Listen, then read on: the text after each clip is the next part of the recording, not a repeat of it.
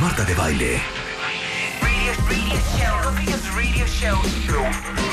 I'm better at this than you are. Transmitiendo desde la cabina de W Radio. Five days a week. Five days a week. W96.9. That's 900 minutes a week. Nuevos invitados, más especialistas, mejor música, mejores contenidos. The biggest radio show. In Mexico. W96.9 FM. How do you do that? Marta de baile por W. And what is that about? En vivo.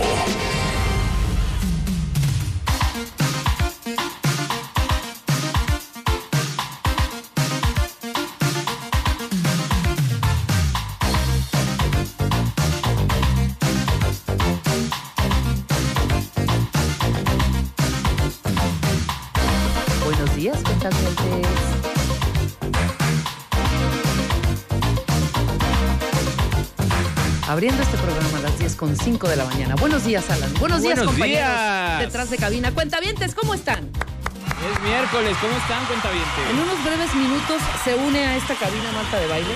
Viene corriendo con, Fíjate sus, que hoy me con tocó- sus taconcetes. Oye, a mí me tocó mucho Apúrate, Marta. ¿eh? ¿Eh? Hoy me tocó mucho tráfico en la ciudad. Sí te cae, a mí no. Oigan, este, yo quiero hacer un llamado a las autoridades. ¿Podría hacerlo? Sí, Ahorita ¿qué pasó? la foto. Aquí en una callecita que está justo para dar, es, creo que es División y luego eh, damos vuelta en Benito Juárez. Ajá, para y salir a Tlalpan. Tlalpan, ¿ok? Hay una callecita ahí. Hay un hoyo. ¿A quién se le llama? ¿A Semovi? No, a este, a la delegación. A la delegación. Coyoacán, a ver, algún, este, Delegación. Coyoacán. Exactamente. Entonces, obviamente llueve. Lo estoy diciendo con una calma porque quisiera decirlo furiosa, ¿eh? Ok. Bueno, llueve. Obviamente esa callecita se inunda y ahorita un pobre taxista no vio. Hay un hoyote, yo ya vi ese hoyo sin agua. Sí, porque diario pasas por ahí. Exactamente, entonces- diario. Bueno, afortunadamente ya despejaron la callecita esta de Benito Juárez Ajá. debido a tantas quejas porque es una calle pequeña y se estacionan los coches en dos en los dos sentidos porque es una callecita pequeña de doble sentido. Entonces están estacionados ahí los coches, entonces se arma un merequetengue. Afortunadamente ya hay orden ahí. Ya no se puede estacionar nadie. Además, ahí están los, los letreros de no estacionarse. Bueno, ahí en esta callecita, en esta cuchillita que se le llama, está un hoyote. Y ahí está el pobre, ahorita voy a mandar la foto, ahí está el pobre taxista y le dije al taxista, ahorita le voy a, manda- voy a mandar a que lo, a- un tuit para que lo au- Aux- auxilien. Auxilien. Pero no sabes el hoyote, ¿eh? Yo lo esquivo, evidentemente, porque sé cómo está ahí el rollo, aún con el agua. Pero media, mira, ve la foto, ahorita se los A voy a tituar, tuitear, cuentavientes. No, es que los baches en la Casi Ciudad de media, México casi están. media llanta. O sea, y el señor está haciendo su trabajo. O sea, es su medio herramienta o vehículo de trabajo. Y evidentemente, pues ahí se quedó varado. A ver si nos pueden ayudar para que sí, porque es una callecita bastante afluente. O sea, Sí, claro. pues. Nadie chocó, no sean exagerados. Únicamente eh, cayó este, este taxi en, esta, en este hoyo. Ojalá vayan a taparlo. O sea, yo ya dije, yo ya le dije a Caobada que vino, que es de la Benito Sí, que Juárez. lo tuvimos o sea, neta, neta, pagamos nuestros impuestos. Cada hoyo que yo vea, 10 pesitos menos Hacienda. Que una fila enorme, larga, en, en, en- en seguros, tres pesitos menos. No, que no me atendieron, que me dieron mi cita en el IMSS el año que entra, cinco pesitos menos. Claro. No, que no sirven los semáforos en tal calle. Do- o sea, de verdad, que ya me asaltaron. Ahí sí, No, 10 bueno, mil pesos no. menos. No, y también los ciudadanos que Vayamos en haciendo la esta calle. campaña. Y lo dijimos, de verdad denuncien. O sea, yo me imagino que los vecinos de ahí están. Yo estuve duro que te dale, duro que te dale en esa callecita, porque de verdad están los símbolos de no estacionarse y se estaban estacionando. Pero me tardé seis meses, ¿eh? No, bueno. Entonces, no, ya mandamos ahorita a las autoridades pertinentes a que pongan orden. Ok, iban un día, me mandaban la foto y al otro día otra vez todos los coches estacionados ahí. Pero te voy a decir una cosa. ¿Qué pasó? Queremos un cambio, ¿verdad? Sí, claro. Somos nosotros. O sea, de verdad le tomé foto a cada coche particular que estaba estacionado ahí.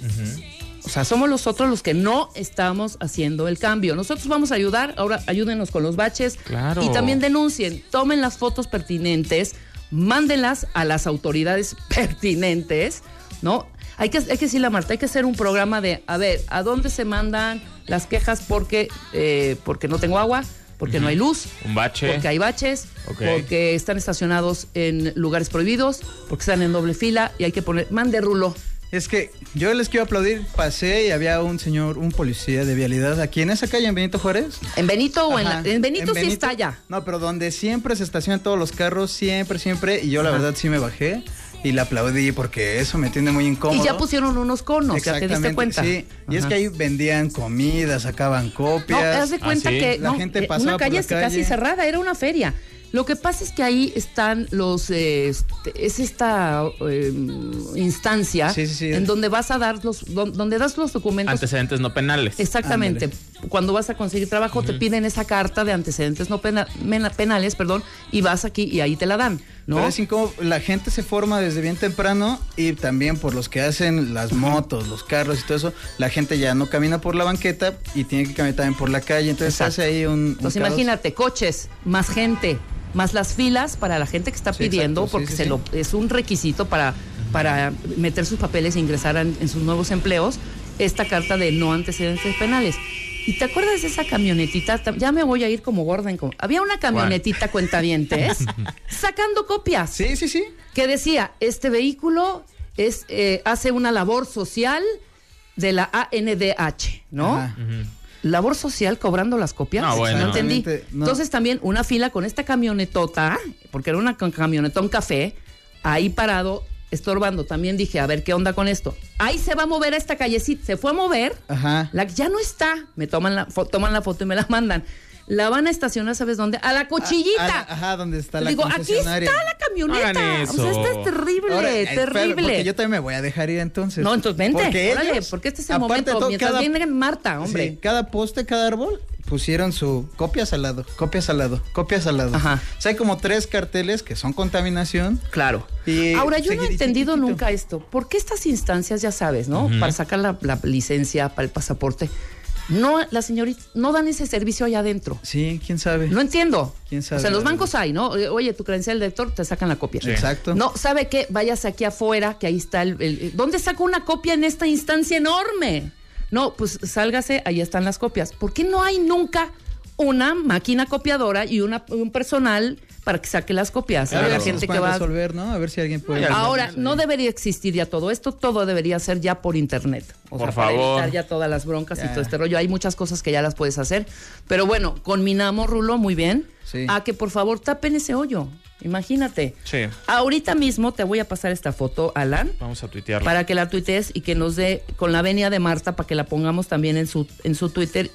Y ojalá ya hayan auxiliado a este señor taxista, que repito, es su vehículo, no chocó, se cayó en una, un socavón, para que de verdad, es que ve Alan, de verdad Oye, lo, lo- el- lo ayuden. El, también, que no nada más le echen ahí el, chapopote y ya, que sí lo arreglen bien. Que sí, porque por eso si no, lo vamos a estar checando. Sí, le echan y al, al mes, a las semanas ya otra vez está ahí. Exactamente. O sea, yo, yo una vez, de verdad, le tomé fotos a un hoyo y le saqué dos años y le hice su cumpleaños. No, dos bueno. años le llevé un pastelito, Marta. O sea, con la velita así. Estas son. que Lleva vale dos no años este hoyo aquí, ahí en San Borja. Ajá. De verdad, bueno.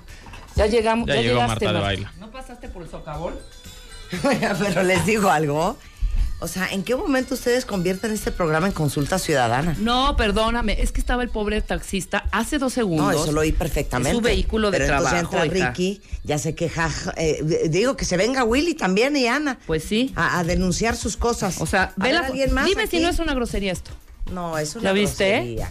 Ve nomás, pobre Es una señor. grosería, pobre Ahorita señor. mismo lo voy a tuitear y este y lo ponemos a las autoridades. Y, y eso es lo que da coraje, ¿no? Claro. Que eso sí, hay que pagar impuestos. Es lo que estoy diciendo, porque, hija. uts, Por eso. Que me Para manden los cuentavientes, me vale. Pónganme los hoyos, los que pagamos rigurosamente este, los Impuestos. impuestos, ¿no? Mándenme su foto si ponemos, a ver, 10 pesos menos, me- que me los descuente Hacienda, lo siento mucho. ¿No? ¿Qué? ¿Me, me explican esta canción? Ay, a mí me encantó. Súbele. Explícale Está tú, buena. este, a mí me ¿Tiene gustó. Don Jeremy Benítez? Sí. Sidewalk Stop. Sí, bueno, es que no podría ser más ochentera. Con, con aplausos de fondo eléctricos. ¿No te gusta? Cero. Hijo, me encantaría darte unas clases. Sí, es bastante famosa esta canción. Y la Pero- descubrí apenas porque estoy viendo una serie en FX que se llama Pose. Ajá. Que es muy buena porque habla sobre este eh, cómo nace el movimiento Vogue eh, con los afroamericanos en Nueva York en los 80s. Entonces, el soundtrack está increíble. A mí sí me Y, gustó, la y- neta. y- ¿eh? y ya por eso vienes a echar a perder el programa. Y, y, y, y- Ay, no, ¿Esta grande. fue la con la que entramos al principio de la serie que me dijiste, que me contaste? Sí. Pues a mí sí me gustó, hija. Hay que estar modernas. No la ubicas Y perfecto. actuales. ¿De qué hablas, hija? O sea, es, gran, es obviamente... Este es John Jellybean Benítez, esto es 1984. Pues fíjate que para mí es nueva noticia. Nunca la oí en el 84, la acabo de oír. Hoy Hija, quería es es broma. 22 de Es broma, súbele. 2018.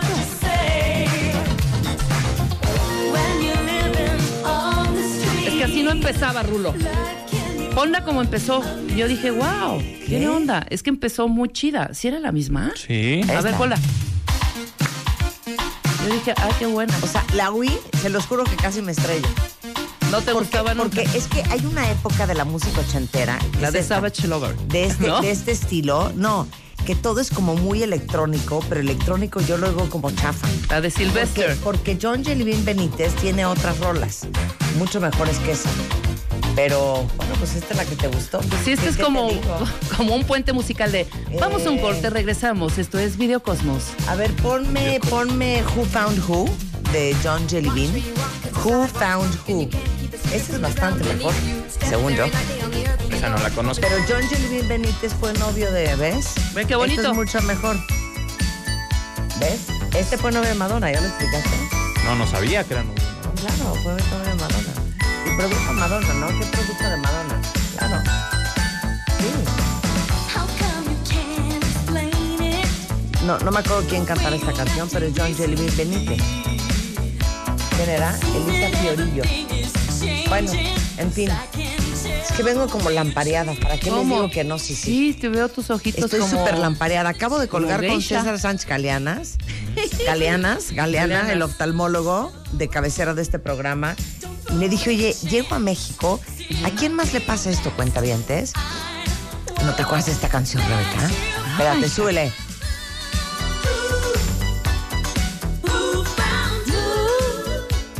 Está así, es del mismo. Claro. No, y Alan ahorita está Me gusta. Pero tienes razón, no era nuestra línea de música. No, no, no, Sí, no. no era la que traíamos en los casetes, por ejemplo. En nuestras cintas. No. Era bien este, era bueno este pata, pero a ver, aclárame. Lee. John Jellybean Benítez, ¿qué le produjo a Madonna? ¿No produjo Holiday? Holi- Puede ser, ¿eh? A ver, ponme la de Holiday, que a mí la de Holiday me parece una buena canción de Madonna. Claro. Holiday, Miren, for You. produjo Crazy for You, Holiday, Claro. Gambler, Parece mentira de Mark Anthony. Produjo It's, It's- It's- eh, If It's Meant to Be Last de Sheena Easton. Produjo eh, Feel the Spin de Debbie Harry. Produjo Dancing on the Fire de India. Eh, Love Will Save the Day de Whitney Houston. Pero esta la produjo él mismo. Súbele, Willy. Es una buena rola de Madonna. Esta la produjo él. Una de las mejorcitas, ¿eh? Bueno, querías clases, ¿no? Sí. Bueno, ya sabes quién es John Jellybean. Esta y Borderline. Borderline no la escribió él, No. casualidad porque es el mismo Produjo tono. Crazy for You y Gambler. Sí, Borderline, ¿no? Borderline. Y tienen Pero mismo ¿saben cuál es la primera canción de Madonna ustedes? Yo la con la A que ver, yo la a ver, descubrí, a ver. No, no fue con Material Girl, fue Ajá. con una antes de Material Girl y ahorita te voy a decir cuál es. Ajá. Tan- De ese disco, o sea, forzosamente de ese disco. Sácame el, el- Ajá. el playlist de ese disco, porque la descubrí con ese ¿Pero disco. ¿Cuál es? Pues entre Material Girl y otra. Cero. A ver, dímela, dímela. yo ¿Se te voy- acuerdan de Everybody? Everybody. A ver, cántala. a ver, ¿cómo? Espérate. ¿Cómo va? Everybody. Que no, esa, esa para nada es de Madonna. Claro. Esta Esta es es. una rola de Madonna. Con esta, la, claro, pero. ¿Qué haces, Marta, jugando con los botones? 1983. ¿De qué disco es? No es el Yo de- creo que fue un sencillo esto, ¿eh? Pero en debe de estar Pero en- no se acuerdan de esta, súbele. Sí, totalmente. súbele. Totalmente. Know you wanna get up.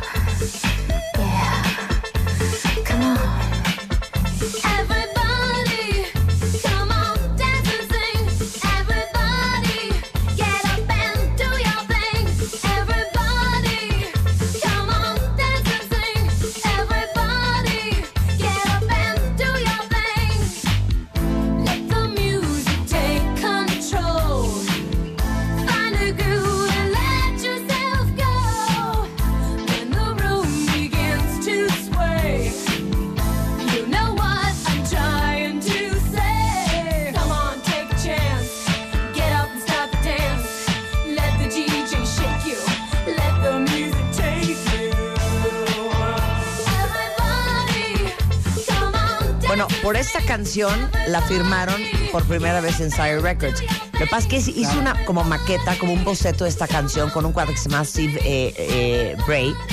Y entonces le pidieron a un amigo de ellos que se llamaba eh, DJ Mark Hammons Ajá. que la tocara. Sí, que se la llevara al antro donde él tocaba y que la pusiera.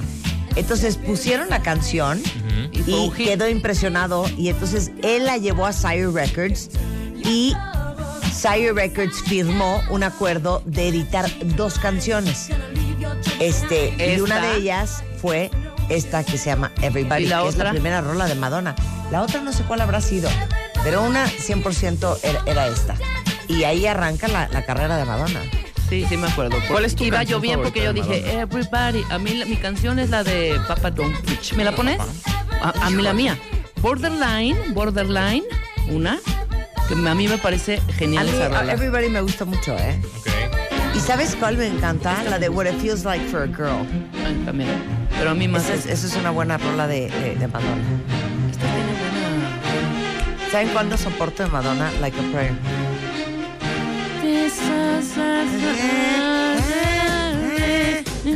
Yo también.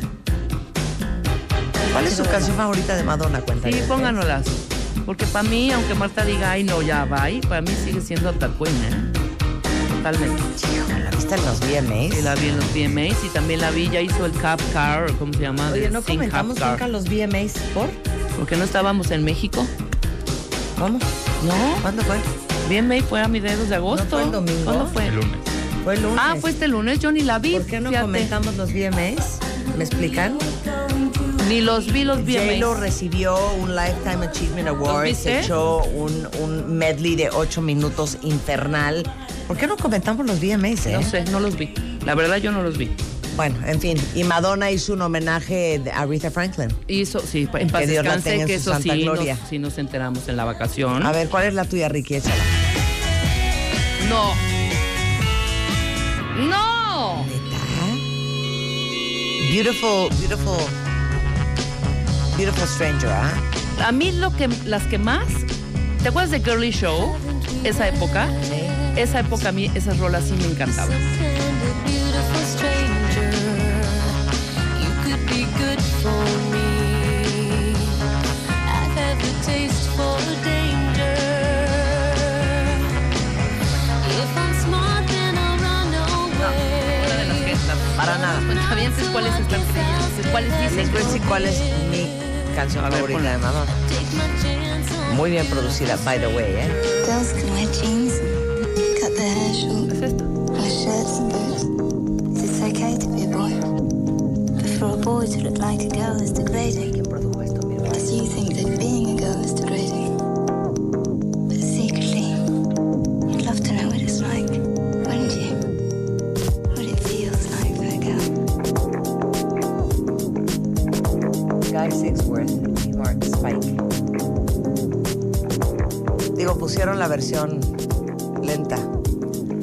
Cualquier manera, pero hay una versión rápida, What, that- What It Feels Like for a Girl, y es buenísima sí, canción. claro, a mí me parece que con cada productor o con cada...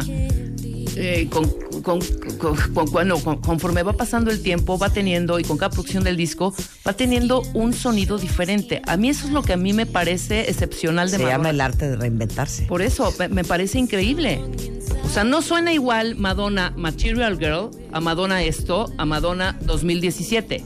¿Sí me explico? Ha habido esa transición de, Ma- de Madonna y no se ha estancado para mí. ¿Sabes? O sea, no es Luis Miguel que todo se oye igual, por ejemplo, y que amamos, pero todo Sí. se oye igual. Más que nada.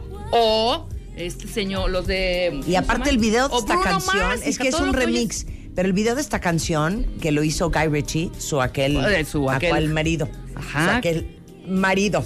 Y es Exacto. un gran video. Claro. Se llama What It Feels Like for a Girl.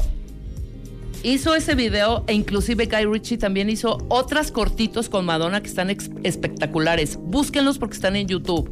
Hizo eh, cachitos como unos cortitos medio cinematográficos que nada que ver con la música de Madonna, pero Madonna está metida en esas líneas dramáticas de Guy Ritchie y está increíble. Están en, en YouTube. Más que nada, más que nada. Y después de Habíamos todo. de hacer uno no solo sé cómo Madonna. empezamos este programa y acabamos hablando de Madonna. Bueno, empezamos con una protesta social y acabamos hablando de Madonna por el- la canción que... Pero yo les iba a contar que yo venía mal de mis ojos y a nadie le importó, no, ¿verdad? sí, ¿qué dijo César? ¿Ya te Nada, hablé con César, le dije, no puede ser que llego a México y Y traigo los ojos, a alguien más le pasa cuentavientes, rojos, inflamados, E hinchados. me- me- hinchaditos, me lloran de una esquina, el lado izquierdo de la esquina exterior me llora, este, chiquitos, picosos, Como geisha, me dice, pues sí, es la contaminación de México. claro. Y como soy súper alérgica, pues así traigo los ojos. hoy. Pero además tenías dolor de cabeza ayer y entonces eso influye. Ay, sí, no, no, no. Yo creo que esto es ¿Saben un gran Vengo muy gripón. mal de mis facultades, Esto es un gran gripón. Ay, no, cállate, ni me digas eso. Les contamos lo que vamos a hacer el día de hoy. No, Marta. Vamos a tener a Fernando Guayar. ¿Qué tal? Ubican ¿Pero por todos, qué así? Todos los que están trastornados con la serie de Velvet. Fernando Guayar is in the house. Y vamos a hablar de la nueva temporada de Velvet Collection. Ajá. Y nos va a explicar el fenómeno de Velvet. ¿Y qué más vamos a hacer? ¿Jugar con él? Sí, vamos a jugar, vamos a hacerle unas preguntas muy cagadas, perdón, muy divertidas. Y es, es un cuero. Ayer yo puse la, la foto y dije, a ver quién es. O sea, no es posible que todo mundo se haya- no, no hay alguien que me haya dicho, no lo, lo amo. No hay alguien que no me lo haya dicho. Vidal Schmil, ¿cómo ayudar a tu hijo a tener amor propio y autoestima? Ajá. Hoy vamos a hablar de eso. Y Pero lo viene primero. Carlos Saracho. Eh, el libro se llama Mesa para una, soy sola. Para todas aquellas que entran a algún restaurante y hay un abanico o a su cuarto de hotel y les dice el ventilador. Exacto. Y el tabú sobre la soltería. Oye, yo soy soltera. A ver, ¿quién de ustedes es soltero y está harta o harto de sentirse ninguneado por la familia, por la sociedad, hasta por los amigos? Pues las frases de ¿y tú para solteros. cuándo? Exacto. Oye, fulanita todavía no sale, pero Hasta sabes que no la invites porque como es soltera, güey, casi, casi no nos vaya a bajar a los maridos. no, claro, una. Y Claro no, que eso solo- sucede. Es que es con parejas. Mejor tú a la próxima que ya vamos como más así como más todos en bola. Exacto. ¿no? Bueno, de eso vamos a hablar regresando del corte. No se vayan, esto es W Radio. Escuchas a Marta de Baile por W Radio 96.9. Hacemos una pausa. Escuchas a Marta de Baile por W Radio 96.9. Estamos de regreso. Me estoy ahogando de risa, cuentavientes. Es que viene con nosotros Caro Saracho. ¡Bravo, es comunicóloga, es norteña, soltera. Su columna Nací sin el gen de hacérmela difícil ha sido leído por más de un millón de mujeres que se han sumado al movimiento Nací sin el gen del que deriva del libro Mesa para una. Soy sola.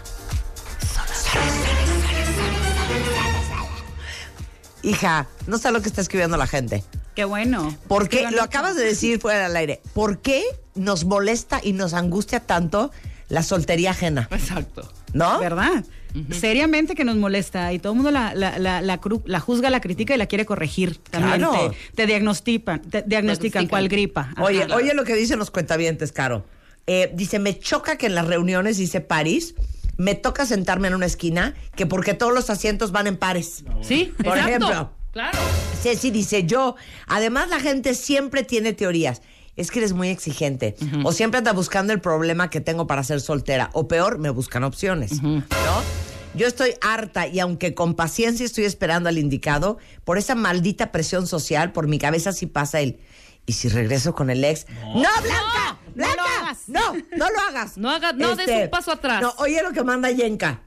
A mí me ponía súper mal que me dijeran, pues por lo menos ten un hijo. No, hombre. No, como si fuera, voy por un perro, voy por un gato. Sí, sí, sí. Y cuando un bebé se enferma, ninguno de esos que hablan están ahí para que, para que te ayuden. Para ayudar, claro. ¿No? Este, dice JV Rocks, imagínate, cuando me invitan a una fiesta, la invitación viene con un pase.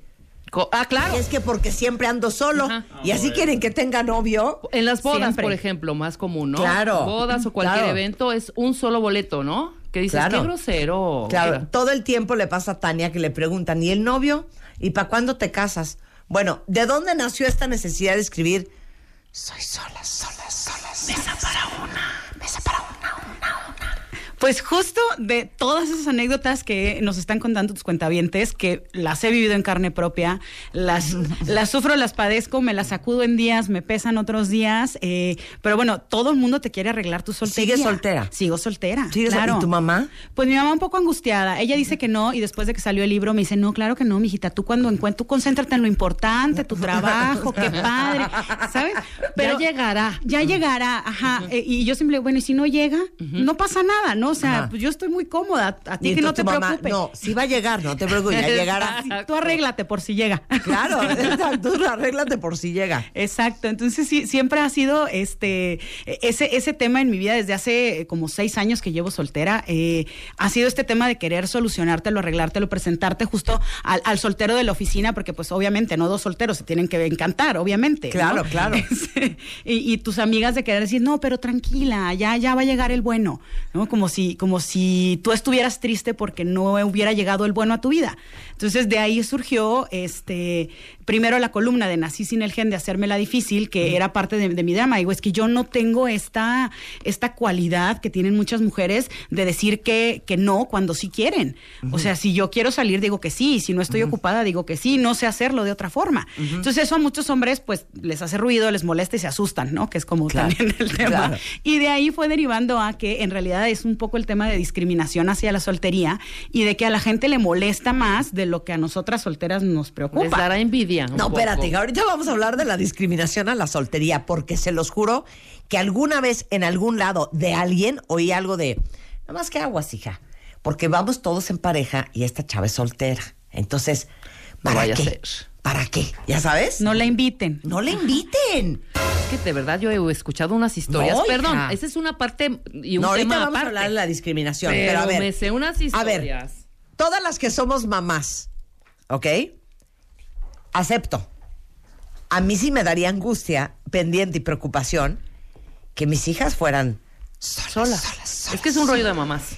Pero es un rollo de mamás, hija. Yo sí creo que es un rollo de Que a mamás. nosotros nos vale gorro. Y de la gente que está emparejada, porque creen que, como, como platicábamos también fuera del aire, cuando ya encontraste pareja, ya está todo resuelta tu vida y todo Cero. está feliz. No, cero. Yo creo que no. No. No. Eh, todas las veces que he estado en pareja, pues Al no todo ha sido sobre- negocio. Definitivamente. o sea, tus problemas al doble, ¿no? Aparte, ¿crees que por andar con un fulano, un tipo, o un fula- una fulana, una tipa, tus temas de soledad o de quedarte sola, porque puedes estar casada y solísima, ¿eh? Pero ¿por qué será que como mamá te angustia? ¿Nunca le has preguntado a tu mamá? Pues fíjate que justo este después de esto seguramente lo voy a hacer porque ella dice que no le preocupa, pero No. yo veo que sí le preocupa y ahorita tú nos estás diciendo que te angustia que se vayan a Claro quedar que solas. Ajá, a ver, Yo creo que la vejez es lo que preocupa un poco. El otro día me eché una discusión de horas con mi hija, la chica, porque le decía, no, bueno, ya a los 35, 38, pues ya, ¿no? Irás pensando en sentar cabeza. Estás loca, mamá, ¿cómo crees? ¿Cómo crees que voy? Entonces voy a tener hijos a los 40. Y yo, ajá, Pues es que no, Marta. Tampoco ¿Cómo? seas egoísta, hija. ¿cómo? Ser abuela ¿Qué de tiene sus tener hijos hijos a los 40? No, no tiene, pero pues ya siento ¿Ya yo. qué? Ya te cansas más, hija. No es lo mismo tener hijos a los 30, a los 25. Bueno, esa es mi forma de pensar. ¿A los 25? 25. ¿De qué me están Mi hablando? mamá me tuvo No. a los 25. No, perdón. bueno, ajá. En 1934, hija. No es lo manches, mismo. estás No loca. importa que sea No, no, no. 1984 o 2018. Pero pon tú a los 35, 38, 40. 35 creo que está bien. 35, Sí. 38. Yo 32. Ya me gustaría que encontraran a su pareja. Claro, es que también no es, no se trata de estar, o sea, en contra de, de emparejarte. Si encuentras a una pareja que te haga feliz, qué bonito. Pero creo yo que se trata de escogerla no por la presión social, no por la angustia de la mamá, sino porque lo encontraste es y está bonito. 100%. ¿No? Exacto. Entonces creo que si, o sea, si encuentran a su pareja que las haga muy felices a los 23 y ahí se quieren quedar, qué padre. Si la encuentran a los 45 y ahí se quieren quedar, qué padre. Y si no la encuentran y son felices con ellas mismas y su pareja y el amor de su vida son ellas, pues también no está tan grave. Estoy de acuerdo. Y la verdad es que voy a aceptar, Caro. Te- te- me tengo que confesar contigo. Por favor. Yo sí soy pecadora. O sea, yo veo a alguien, una chava o un chavo. Ah, no sé qué, no sé qué. ¿Y tienes novio? No, es- estoy soltero. Ay, déjame quiere ver a quién te presento. me, me encanta emparejar a la gente. Sí. Me trastorna. Mira, dice aquí un cuentaviente. Oye, buenísimo, dice Sam. 100% todo. Qué forma de ningunear. A mí apenas me dijeron, ¿y bueno qué? ¿Piensas morirte sin hijos o qué? ¿Qué ¿Qué tal, güey? ¿Qué tal? ¿No? Porque nos encanta juzgar a la soltería ajena. Exacto, sí, pero no- como que no estamos listos para, para la gente que quiera vivir sola eh, y que quiera hacer su vida con ella misma y tranquilamente. Espérense, espérense. ¿Qué? Hay un estudio espantoso. Varias universidades inglesas que publicaron en el diario británico The Sunday Times salió que cuanto más inteligente es una mujer, más le cuesta casarse.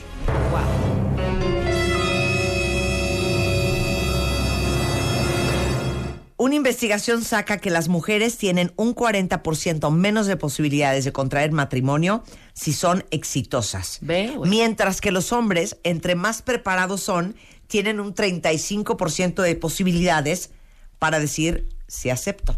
Otro publicado por The Daily Telegraph encontró que las mujeres son más felices cuando están solteras, ¿cierto? Mira, yo digo que 100%. sí. 61% de las mujeres se sienten satisfechas como solteras, mientras que solo el 49% de los hombres están contentos si no están con pareja. Creo que también el hombre como que siempre quiere estar emparejado. Claro.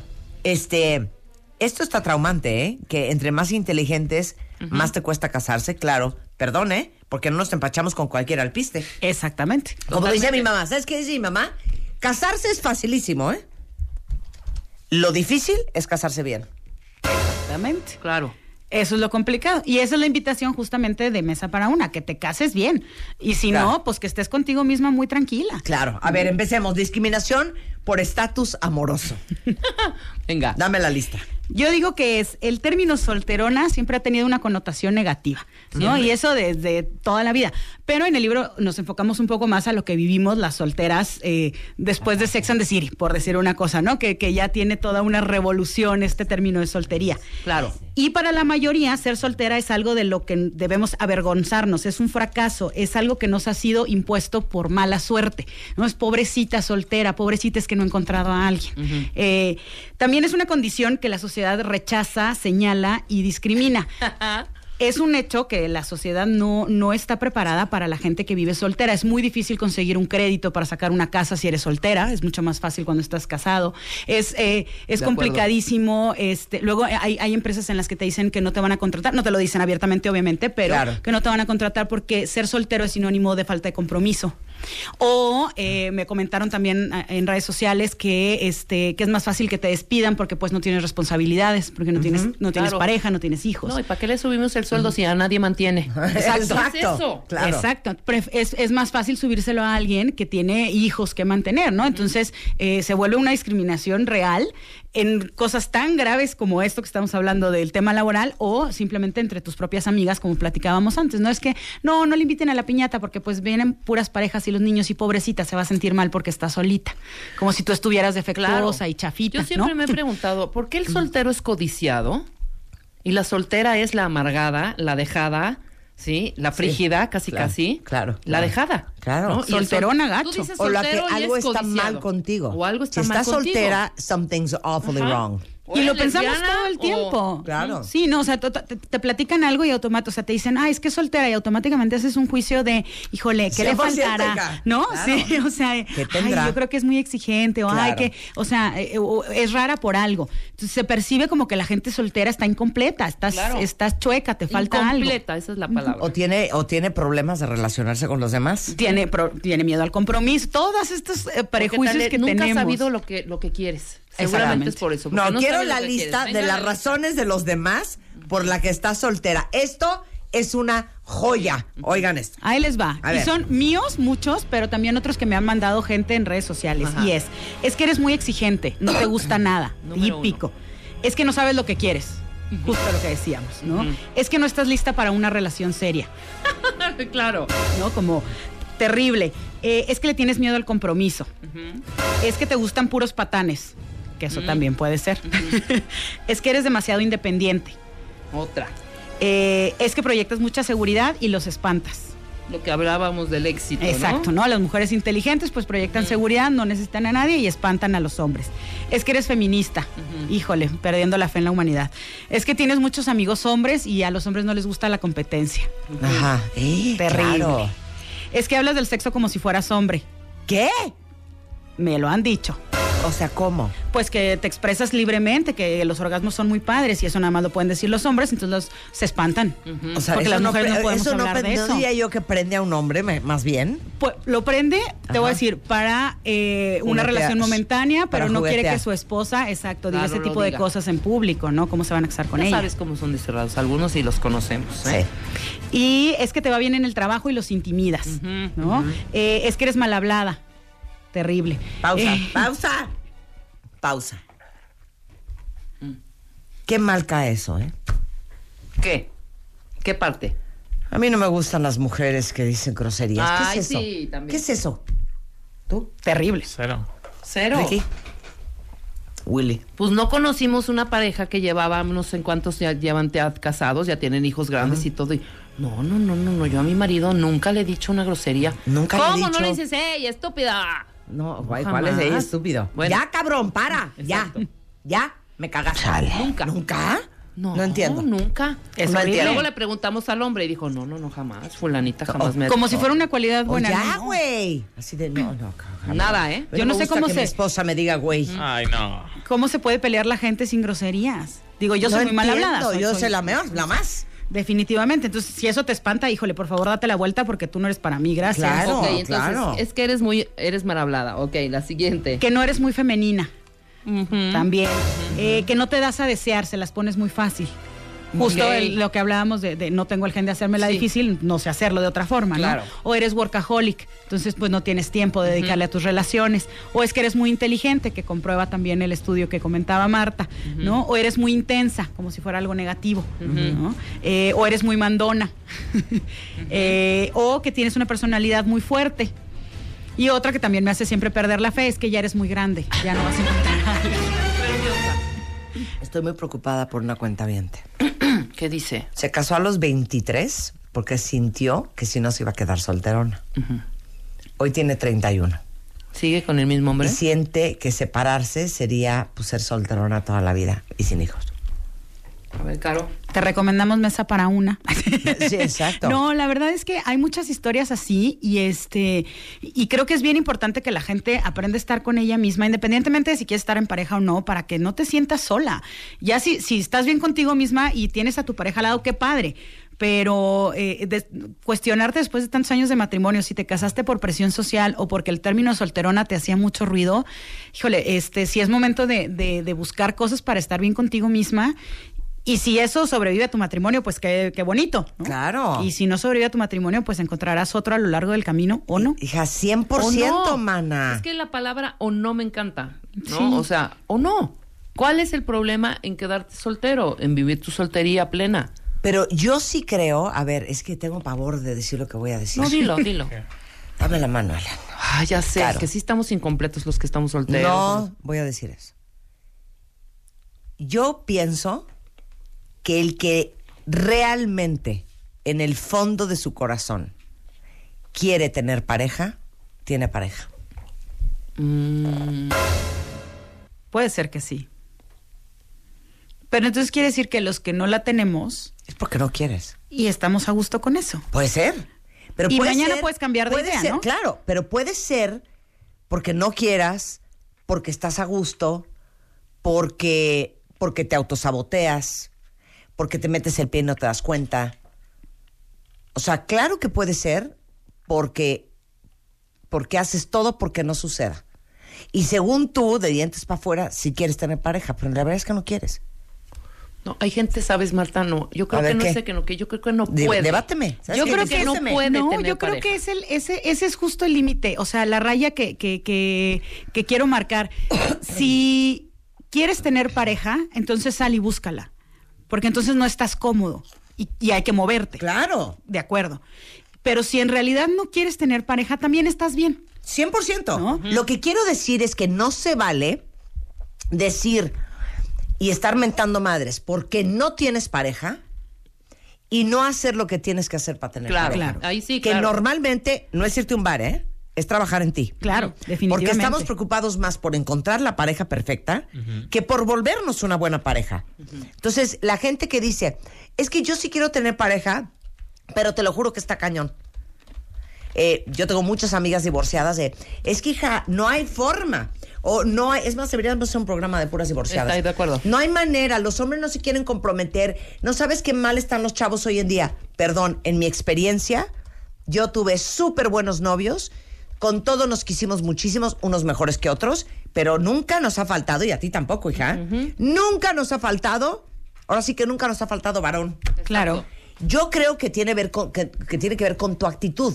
Entonces, echarle la culpa al destino, a México, a los hombres, a la vida, a las personas, a las mujeres, a lo que sea, es no hacerte responsable de algo en lo que tú no estás trabajando si es pareja lo que quieres tener. Definitivamente. ¿Vamos? Yo eso estoy totalmente de acuerdo. Y justo también eh, algo de lo que quiero proponer en esto es que haya, eh, o sea, que la gente se vuelva su mejor pareja, Claro. su mejor relación y desde ahí elijas la compañía. Claro. Amigos, pareja, trabajos, todo. Bueno, regresando del corte, Caro les va a decir cómo tomas malas decisiones por la presión y las diferencias entre enamorarse de lo inesperado y conformarse con lo que hay. Todo eso regresando, inspirados en el libro Mesa para una. Soy sola, sola, sola, sola, sola, sola. En W Radio. 96.9 Escuchas a Marta de Baile Radio. por W Radio. 96.9 Hacemos una pausa. W Radio. Ladies and gentlemen. Marta de Baile The biggest radio show por W. I don't give a W96.9. Son las 11.05 de la mañana en W Radio. Estamos hablando con Caro Saracho. Ella es comunicóloga, norteñaza, soltera, autora de la columna Nací sin el gen de Hacerme la difícil. Hay que hacer un programa de eso, como dice Rebeca. Y autora de este nuevo libro, Mesa para una. Soy sola, sola, sola, sola, sola, sola, sola. Y bueno, en redes sociales la gente está desquiciada y estamos hablando de la gran discriminación que hay sobre la soltería y de cómo incomoda a los otros la soltería ajena. Es una cosa rarísima. Miren, nos acaba de mandar este un cuentaviente, voy a omitir su nombre, Caro, una historia que es para que todos dejen de estar presionando a sus hijos, a sus hijas, a sus amigos, a sus primos, a quien sea, con el cuento de la soltería. Dice, un amigo gay, por presión familiar, se casó con una chava. Tuvieron un hijo. Después él se aceptó y se divorció. Años después se hormonizó y se puso chichis. Pelo largo y todo, ¿eh? Hoy es un abuelo con chichis.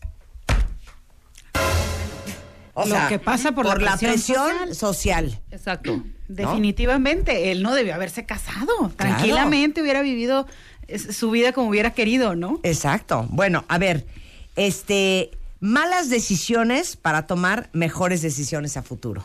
Creo que eh, tenemos que eh, tomar algunas malas decisiones en el camino para después saber, este, cuando ya estamos tomando una buena y cuando realmente estás escogiendo la compañía por, por gusto y no por presión social, ¿no? Claro. Y algunas de esas son que debemos tener al que nos deje, al que nos deje para vivir cómo se siente un corazón roto.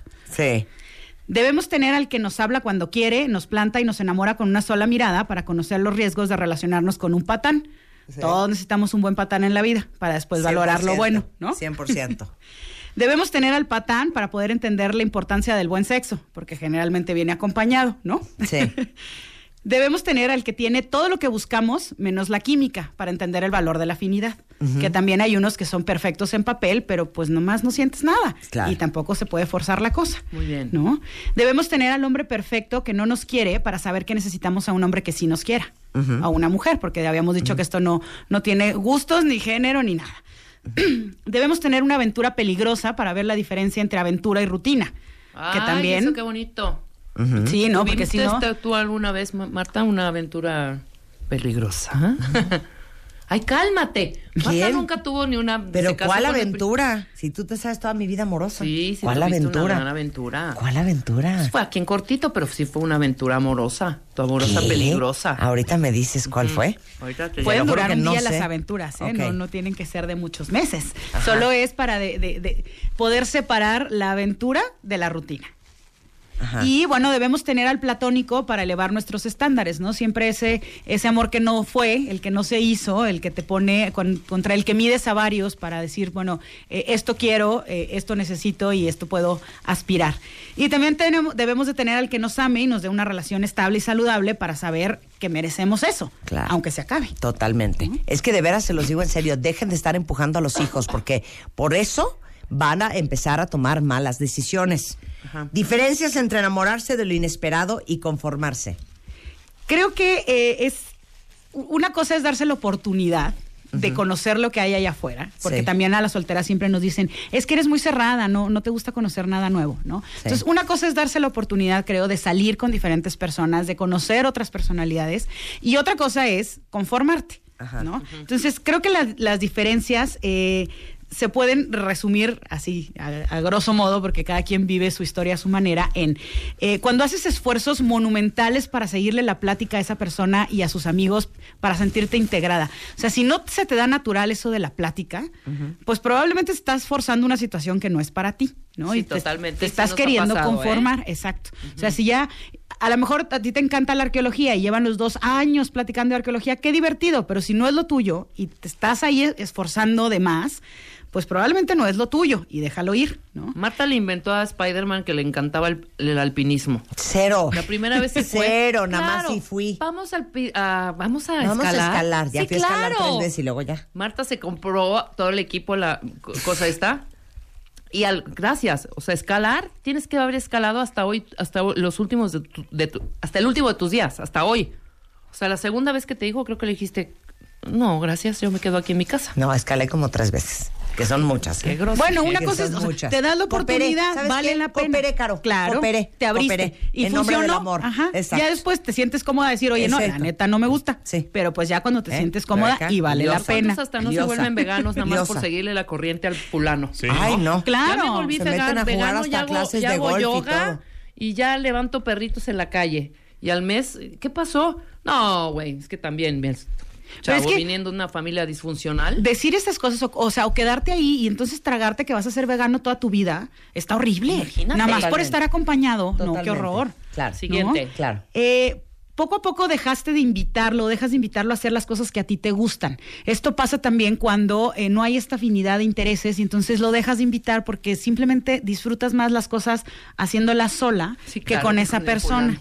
Y eso pasa a largo plazo, ¿no? O sea, pero, pero también ahí quiere decir que te estás conformando porque parte de lo bonito de estar en pareja es hacer muchas cosas juntos. Creo que debe haber momentos de soledad, ¿no? Y de cada quien hacer las cosas que les gustan como individuos, pero parte muy bonita de estar en pareja es hacer cosas juntos. Y si te da flojera invitarlo porque sabes que o no va a encajar o no le va a gustar, entonces pues a lo mejor no es la persona con la que deberías estar y te estás conformando. Claro. ¿no? O que prefieras pasarte una tarde limpiando el piso que volver a ir con él al cine a ver alguna película de algo que a él le gusta y que a ti te aburre hasta morir. Tien- 100%, pero viene toda una lista en el libro, Mesa para una, de las diferencias entre enamorarse y acostumbrarse y conformarse, pero también cómo aprender a disfrutar tiempo contigo. ¿A qué te debes de comprometer? Les digo una cosa para todos los que están solteros. No hay cosa más deliciosa que ser emocionalmente independiente. Definitivamente. Cuando tus emociones de veras no dependen de alguien más, de lo que hizo, si te habló, si no te habló, si te dijo, si no te dijo. Es agotador cuando no tienes buenas relaciones. Pero ¿cuántas no hemos pasado por relaciones Puta. que estás en una montaña rusa infernal? En la adrenalina y que tú total, estás qué horror. No, que hasta te afecta en tu trabajo, te afecta con tus amigos, porque andas mal. Si él anda mal o si ella anda mal. Si todo está bien, estás a toda madre. Ser emocionalmente independiente es algo que de verdad hay que disfrutarlo. Y es básico. Estés en pareja o no, estés soltero o no, 100%, estés como 100%, estés. ¿no? 100%. Justo la, la propuesta es esa, ¿no? O sea, el llegar a un punto en el que tú seas el amor de tu vida, primero. De ahí, escoge la compañía, la que quieras. Claro. Entonces, desde, desde ese punto, eh, en el, en el libro les propongo una serie de retos para disfrutar tu, tu tiempo contigo misma y pasártela bien. Y desde ahí viene la parte de comprometerte a, o sea, hacerte este, este compromiso contigo misma a decir siempre lo que piensas, aunque no sea lo que el otro quiere escuchar. ¿no? Como decíamos, se vale decirle, oye, la neta no me gusta ir a escalar, no es lo mío. Claro. Y el otro debe estar dispuesto a decir, ok, este. ¿Sabes qué? Se vale. ¿no? Sí, Se- claro. Se, se vale, por Com- supuesto. Comprométete a no hacer nada que no quieras hacer. ¿no? Creo que es, o sea, el, el darte la oportunidad de ir a hacer algo es Sí. porque lo quieres hacer. Sí. ¿no? Estás Claro. echándole ganitas a la Sí. relación. Claro. Cuando realmente no lo quieres hacer, no tendrías por qué hacerlo. 100%. Claro, Compromete- porque se presta a esta, co- a esta cosa que después te reclamen con el tiempo. Uy, es que yo conocí a otra persona hace cinco años, ¿eh? Sí, No claro. sé qué te pasó. Eso es terrible. Claro. ¿no? Que te digan eso. No, pues sea es que no era asertivo. esa. Sea asertivo, es lo que estás diciendo. Sea Claro, asertivo, sé tú exacto, mismo, sé tú exacto. mismo. Y, y- y- y- y muéstrate tal como eres y que te acepten así, porque si no, te van a aceptar como esta persona que se hizo la difícil o tal, te van a aceptar co- con, con algo que no eres y va a ser un problema. Claro. Mira, ¿no? William dice, tú, en, en mi trabajo actual tuve que mentir que estoy casado. No A otra dice que una amiga no le invitó a su boda porque le dijo que se iba a ver muy fatal sin pareja. Hombre, No, unos horrores. Todavía, estamos muy Cuentos del terror. Cuentos del terror, cuentos De- del terror. A ver, el libro está a la venta ya en todo el país. En todo el país. La editorial es Aguilar, se llama Soy Sola. ¿Y solo aplica para mujeres? Aplica para todo el mundo. Yo creo que lo debería de leer todo el mundo. Mesa para un es para todos. Eh, y bueno, que se sumen al, al movimiento del Soy Sola, porque la verdad está muy divertido. Estén casados o no, estén solteros o no. Creo que aplica para todo el mundo. Sí está escrito pensado para mujeres, Claro. pero creo que los hombres que lo han leído también lo han disfrutado. Entonces, Mesa para una. Gatito Soy Sola, editorial Aguilar de Caro Saracho, para que lo busquen y hay que hacer el programa de Yo no traigo el gen para hacerme la difícil. Exacto. encantada de la vida. 100%. Tenemos cinco libros, cortesía de Caro. ¿Quién lo quiere, cuentavientes? Mándenos un tweet, arroben a Caro, que es arroba caro-saracho, con el hashtag soy sola. eh, y su ID de cuentaviente. Y los cinco primeros, con mucho gusto, les regalamos este gran libro. Espero que lo disfruten mucho. Muchas gracias, Caro. Un Gracias placer conocerte. Qué diversión. Y no se dejen presionar, ¿eh? No se dejen presionar. Porque uno Definitivamente. toma muy malas decisiones. De acuerdo. Bueno, eh, en un momento más va a estar con nosotros Vidal Schmil, cuentavientes, y vamos a hablar de algo que también tiene que ver con la soltería, porque uno viene arrastrando el problema desde que a veces somos chiquitos. Y si uno tiene, no tiene la autoestima en su lugar y el amor propio, pues ya, ya viene uno descompuesto y por supuesto que tomas malas decisiones. De eso vamos a hablar con Vidal Schmil. ¿Cómo le ayudas a tu hijo a tener más amor propio y más autoestima? De eso vamos a hablar en un momento. Pero a ver, cuentavientes hombres, nos han llegado muchas fotos para lo de la barba, qué increíble. Fíjense que para todos los que tienen eh, barba y que les urge un makeover de pelo y barba, eh, porque no la acaban de tener como la quisieran tener, pues este jueves 23 de agosto vamos a tener una batalla de barberos en vivo en el programa. Y vienen eh, dos de los mejores barberos de México a transformar a dos cuentavientes hombres y hablarnos de la Expo Battle of the Barbers Latinoamérica 2018 que es aquí en México. Entonces, si ustedes son super barbones y les caería de perlas un makeover en su barba, mándenos una foto de ustedes a radio arroba martadebaile.com y díganos por qué les urge un extreme makeover este, y pónganos todos sus datos. Eh, los vamos a traer en vivo al programa el día jueves y aquí van a ver lo que es el arte de cortar una barba para todos los barbones de verdad que se hacen su barba solos. Bueno, pues cómo se hace una barba correctamente para traer estar buen look. De eso vamos a hablar mañana. Entonces mándenos su foto, radio arroba martadebaile.com. Bebemundo presenta.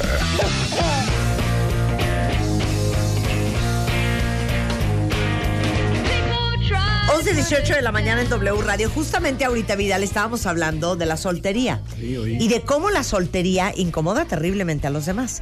Cómo por la presión social a veces tomas muy malas decisiones. Pero yo creo que el gran grueso de nuestros corazones rotos es porque casteamos mal. Y creo que casteamos mal porque estamos decidiendo y eligiendo de un muy mal lugar. Y si uno no trae buen amor propio, buena autoestima, pues ahora sí que con cualquier sandía se te pinta la boca de rojo. y hasta con quien te maltrata más. No solo, no solo eliges mal con el primero que pasa, sino a veces con el que peor te trata, ¿no? Claro. Ese es el punto, o sea, me merezco el castigo, hay algo que no soy merecedor y se Claro. relaciona directamente con los dos pilares que tradicionalmente se manejan como la- el fundamento de la autoestima. Uno tiene que ver con la autodignidad. O sea, el- la, la primera, vamos a poner el primer pilar que sostiene la autoestima, se llama autodignidad. Saberme merecedor de amor, de afecto y de lo bueno de la vida. Quiero llorar. Ese es el primer punto, la autodignidad, el, el saberte que no tiene por qué una persona maltratarte, el por qué me tienes que hablar de esa manera, o por qué crees que no me merezco algo apropiado y adecuado. Por ahí empieza la autoestima. Claro. No Oye, es- mi, no- mi- no es- mi- no es con claro, otras cosas. Mi mamá siempre decía, ¿no? Yo no puedo tener dignidad por ti. Exacto. No o sea, la, dignidad no te la pueden prestar, no, No. te la pueden regalar, no te la pueden vender. Puedes defender a alguien que ves que está siendo tratado de Sí. manera poco digna. Sí. Y, e intervienes por la, la, la indignación que te produce ver que el otro no se defiende o, o Claro. se deja humillar. Claro, pero si no tienes dignidad, de entrada, no puedes poner límites. No. No hay nada. O sea, si no hay dignidad, es que les digo una cosa, cállense la trompa. Ahí empieza la. ¿Cuántas barbaridades hemos cometido y atrocidades contra uno por no tener dignidad? ¿Cuántas veces le han rogueteado a alguien? ¿Cuántas veces se le han arrastrado? ¿Cuántas veces te ha puesto de tapete? ¿Cuántas veces has aguantado camote hasta decir basta? Dicho sí cuando no querías decir Claro, que sí. todo eso es por falta de dignidad. Ah, claro. Ah, claro. Entonces, a ver, primer pilar, la El dignidad. pilar es la autodignidad. Autodignidad. Y la segunda es la autoeficacia. ¿Eso Saberme, saberme capaz de resolver los problemas y retos que corresponden a mi vida. Es decir, puedo estar en medio de una bronca, todavía no sé cómo la voy a resolver, pero sé que lo voy a resolver. Autoeficacia. Percibirse como capaz de afrontar y resolver los desafíos de la vida. O sea, ahí tenemos a un bebé Vamos a ver, vámonos para atrás. Tienes un bebé que está aprendiendo a, a gatear. Anda gateando, anda, anda aprendiendo a subir escaleras, a bajarlas de reversa, etcétera, ¿no? Y resulta que mejor lo subes tú, lo cargas tú y evitas que el niño aprenda algo nuevo. La sobreprotección es el enemigo número uno de la autoestima. Y de la autoeficacia. Y de la autoeficacia, y obviamente de la autoeficacia Yo como parte de esta Yo autoestima. conocí a un niño, ¿no? Y le decía, vente, mi amor, vamos a comer, baja las escaleras. No, ¿por qué no? Porque dice mi mamá que si bajo solo me voy a caer. Así es. Imagínense qué mandato. Bueno, eh, se llama inutilidad aprendida. Aprendes a ser inútil. No manches. El término es inutilidad. ¿Cuánta gente conocen a su alrededor que padece de inutilidad aprendida? Así ¿Qué es. Eh, Cuando no le permito al niño desarrollar lo que le corresponde O por sea, edad. te enseñaron a que eras un inútil. Un inútil, entonces lo hago por ti. Inutilidad aprendida, eso es Eso es una precioso. joya. Eso es precioso. Es un término muy fuerte, muy duro, muy crudo, pero muy real. ¿Cuántos de ustedes no tienen hermanos, hermanas, primos, tíos, papás que son víctimas de la inutilidad aprendida? No, A ver. inclusive uno mismo. Perdón. Sí, o ustedes. Ah, claro, y además tenemos áreas en las que somos inútiles con conveniencia, ¿no? O sea, soy inútil en el tema del dinero, entonces quiero que alguien lo, me lo resuelva. O alguien que soy inútil en algo simple. Orientarme y trasladarme solo a un lugar. No, entonces siempre tengo que tener un chofer, alguien que me lleve. Soy inútil manejando. Vale. A ver, cuenta bien. Entonces- para los que no manejan. Siempre hay, Soy inútil con el inglés. con esas inutilidades aprendidas, vamos por el mundo haciendo que los demás hagan por nosotros lo que nos corresponde. En cualquier ámbito, ¿eh? O vas por el mundo dejando de hacer muchas cosas que deberías y en realidad podrías hacer porque no te sientes capaz. Así es. Entonces, Nathaniel Branden es el autor de, de- de esta propuesta de los dos pilares de la autoestima. Nathaniel Branden dice que la autoestima es la predisposición para experimentarse como competente para afrontar los desafíos de la vida y como merecedor del éxito y la felicidad. Es decir, autoeficacia y autodignidad. Son esos dos elementos los que en realidad marcan esto. Ahora, la palabra autoestima a mí me parece muy débil. Imagínate que tú le preguntas a tu pareja, amor, ¿me amas? Y dice, te estimo. Ay, no. Cállate, Vidal. Bueno, la- Lárgate. ¿verdad? Lárgate, ¿eh? O sea, ¿cómo que Es que ahorita eh, hasta te odié. Alpaca tus cosas y lárgate ahorita. O sea, no, sabes, no te amo, te estimo. Sí. Va por ahí. ¿Cómo que te estimas a ti mismo? Es amor propio. Claro. La palabra autoestima está muy difundida y bueno, por eso accedí y dije, órale, Sí, va, lo tocamos. sí. Va, lo tocamos Sí, como autoestima no. porque es lo común. En realidad debería ser un trabajo sobre el amor propio. Y tendríamos que usar otro término. Es, es, es- debemos ser más intensos con nosotros mismos, ¿no? No nada más estimarnos.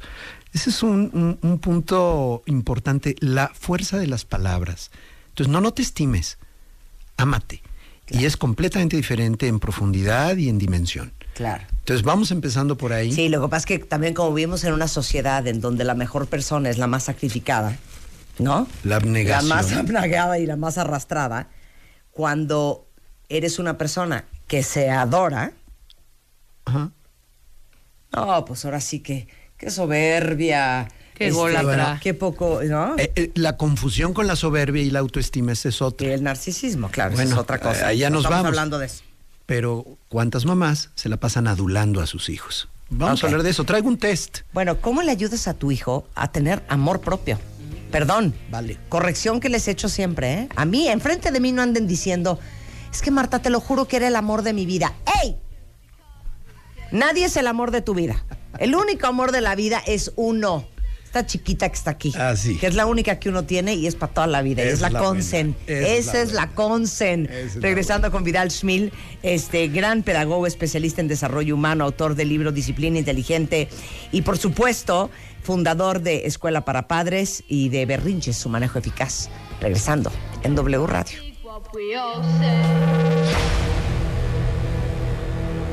Todos tenemos una historia que contar y un pasado que manejar. Pasado que manejar. La forma en la que cada uno de nosotros nos contamos nuestra propia historia es lo que hace la diferencia. Aprendamos a coleccionar lecciones y no coleccionar fracasos. Porque lo que te pasa a ti no tiene que pasarle a tu alma. Este 30 de agosto, el arte de lograr la vida que quieres. 8 de la noche. Centro Cultural Teatro 1. Boletos en ticketmaster.com.mx. W Radio. 96.9. Marta de baile. Radio. Al aire.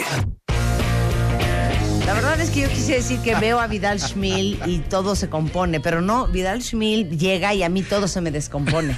No sé por qué. Siempre en los cortes comerciales empezamos a echar netas y hablar de la vida y entonces ya regreso al programa descompuesto. Exacto. Gracias, Vidal. No, bueno, Siempre es un eres placer. un lucero. Es un placer. Un lucero. Vidal Schmil es un gran pedagogo, especialista en desarrollo humano, pero es autor de un super bestseller. Ha vendido más de, yo creo que 600 mil ejemplares para hoy, de un libro que deberíamos de haber leído todos los que somos papás, Disciplina Inteligente.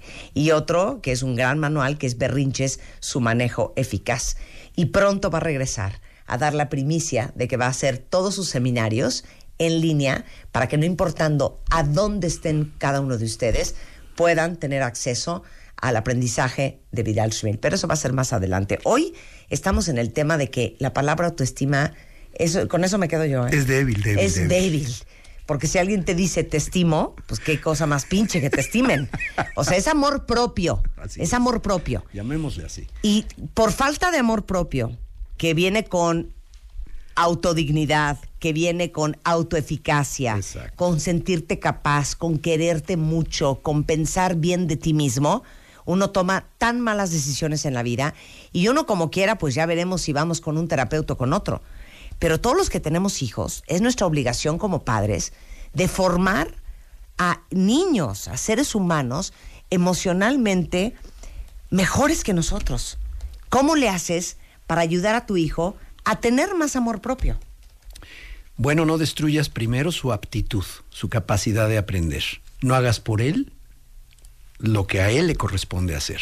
Dice una cuenta bien de, oye, a mi esposo, a mi hijo le dije el otro día, sírvete tú solo la leche. Es un niño de siete años. Bueno, mi esposo hizo un zafarrancho, este, porque dice que lo estoy haciendo por floja. Eres Y una la holgazana. Claro, y lo estoy haciendo para que el niño aprenda y se sienta capaz. Bueno, perdón. 100%, hija, tú muy bien. Pero creo que, hablando a tu cuentaviente, creo que estás casada con Pepe el Toro. Sí. Este, donde cree que la mujer tiene que estar servilmente, Sí. no servicialmente, Sí. servilmente, Ah, sirviendo y es tu obligación. Dile a Pepe tu toro que le baje. Oye, Frida dice, mi abuela nos hizo inútiles a todos. No nos dejaba hacer nada, ni recoger la basura, ni lavar la ropa, ni cocinar. Con mi hijo yo no soy así y ella me dice, está chiquito, él no sabe, yo se lo voy a hacer y la detengo. Él tiene seis y ya puede hacer ciertas Ah, cosas. Pero claro, volvemos al concepto de inutilidad aprendida. que te- Inutilidad aprendida, ya subrayenlo, parte de nuestro Porfa, glosario. Porfa, eh, de verdad. Eh, la sobreprotección es el peor enemigo de la autoeficacia y la aptitud. Otro, tu impaciencia respecto a sus tiempos para aprender algo. Estamos tan impacientes. ¿Quieres romperle? Dame acá. Dámelo, yo lo hago. Sí, claro. Y A veces viene acompañado del inútil o de otro adjetivo peor. Sí, de que te den las 5 de la mañana del domingo haciendo la maqueta que se entregue el lunes a que la hagas tú. Ese Pues, es- güey, la hago bueno, yo. yo no iba por ese camino, pero, Sí, pero te estoy claro. hablando desde amarrarse las agujetas, Claro. hacer la cama o la curva de aprendizaje que le toma lo que sea. Los niños, las niñas tienen diferentes, las personas tenemos diferentes tiempos de aprendizaje. No es posible que en tu impaciencia, porque las cosas las haga perfectamente y a la primera, entonces estés rompiendo un proceso de experimentación, de, de error, de acierto gradual. Entonces, las mamás y los papás actuales somos particularmente impacientes en el otro extremo, ¿no? Y eso rompe también, entonces, la capacidad de aprender. Y eso pega directamente en la autoeficacia. Hay otro factor, exigencias exageradas para su edad. Le estoy pidiendo que haga cosas que no puede hacer por edad. Hazte cargo del bebé. Cuídame al niño en lo que yo voy y trabajo y regreso. Y es una niña de 8 años o es una Sí, niña de 10. sí, Espérame. Cuida a tu hermanito de 5. Cuida a tu hermanito de 5. Espérate.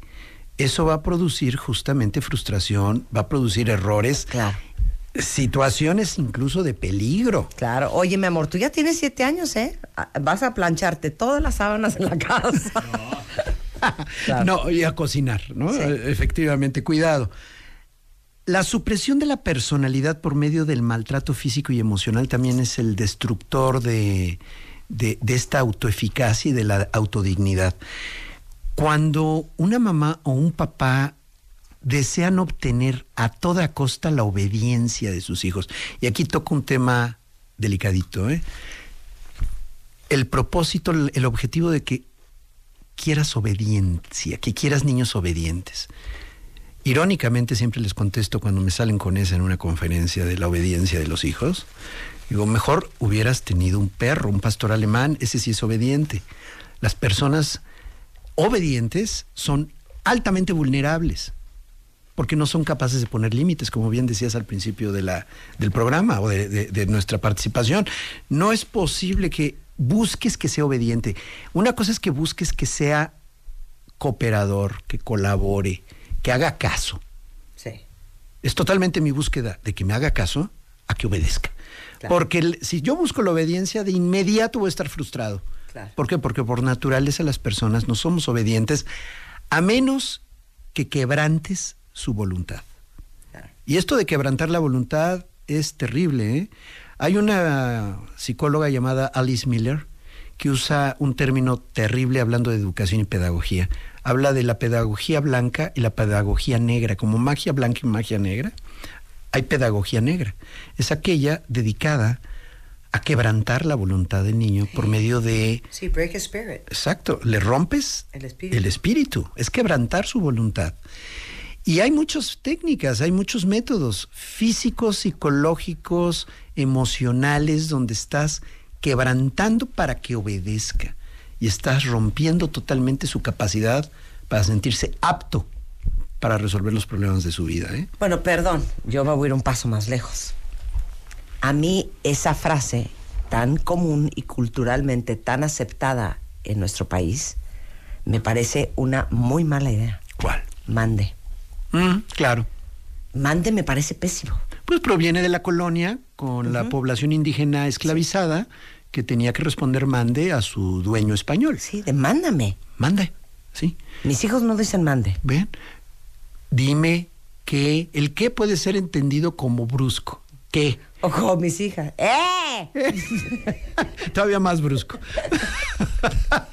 Pero hablemos de un dime. El dime. mande es pésimo, ¿eh? Sí, Sí. De- sí, ¿Saben sí. qué? Bórrenle el mande a sus hijos del vocabulario. Vamos quitándolo, vamos quitándolo. Y algo es un pésimo. hábito terrible que además es considera, tiene buena prensa, creen que es maravilloso. Y que es súper educado. Eh, que es súper educado, para Claro, nada. Eso viene de la conquista. Así es. La sumisión, la obediencia ciega es altamente peligrosa. Hay muchos niños que han sufrido abusos de todo tipo, de todo tipo, porque no son capaces de decir, no hagas esto, párale y escapar, huir o, de- o denunciar y decir. Claro, ¿Por qué? Porque le debe obediencia al adulto. claro. Y respeto. Y ya lo trae, haz de cuenta, como un chip implantado. ¿eh? 100%. Es terrible. Bien. Entonces, quita eso. Y otro destructor de la autoeficacia es adularlo por lo que hace bien. Adularlo, no reconocerlo. Adular es... A ver, danos la diferencia, porque también te pones bien pesado. Sí, sí. A ver. Va. Cuando yo reconozco, soy breve. Le digo lo que hizo bien específicamente. No le digo, eres el próximo genio de la humanidad, sino le digo, dibujaste muy bien y qué bueno que no te saliste del contorno. Le digo específico, jugaste muy buen partido, no eres el próximo Cristiano Ronaldo, o sea, bájale. No, no, ex- no, no, no Exageres. exageres las cosas. La autoestima no es soberbia. No es que tu hijo se siente el mejor del planeta, eso es una tontería. Eso lo único que lo va a convertir es en un narcisista que se va a estar va a estar tratando de compararse con todos los demás y aplastar a los demás para sobresalir. O sea, lo conviertes en una persona hasta antisocial. Pero también será porque esa exageración también le pone unas expectativas a cumplir muy complicadas. Pues eso es terrible porque le estás poniendo, justamente el niño nunca va a poder cumplir lo que él imagina que tú esperas de él. Claro, no- nunca les pasó así que, su- por ejemplo, un papá de, no, no sabes lo que es, Ramirito. Es una bala para el fútbol. Vieras hoy, hoy en el partido en sexto de primaria, metió dos goles y todo el mundo lo felicitó. Es, es un natural, es un, es un, Es diez un jugador es diez natural. natural, el diez natural. Es 10 natural. Así es. Y, y tú por dentro de, Y el niño- si supiera que los otros partidos que no vino, jugué fatal, me mandaron a la banca, pero ya no voy a ni a decir porque qué oso con mi papá. Fíjate que cuando ¿Ya sabes tú adulas, cuando tú adulas, el niño ya no se arriesga. Cuando tú le pones la etiqueta del máximo de algo, A ver, adúlame.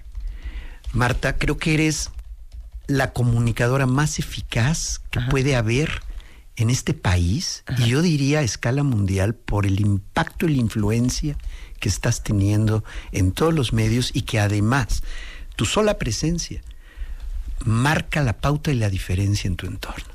Acabo de exagerar todo el proceso. Yo lo sentí muy, muy acotado.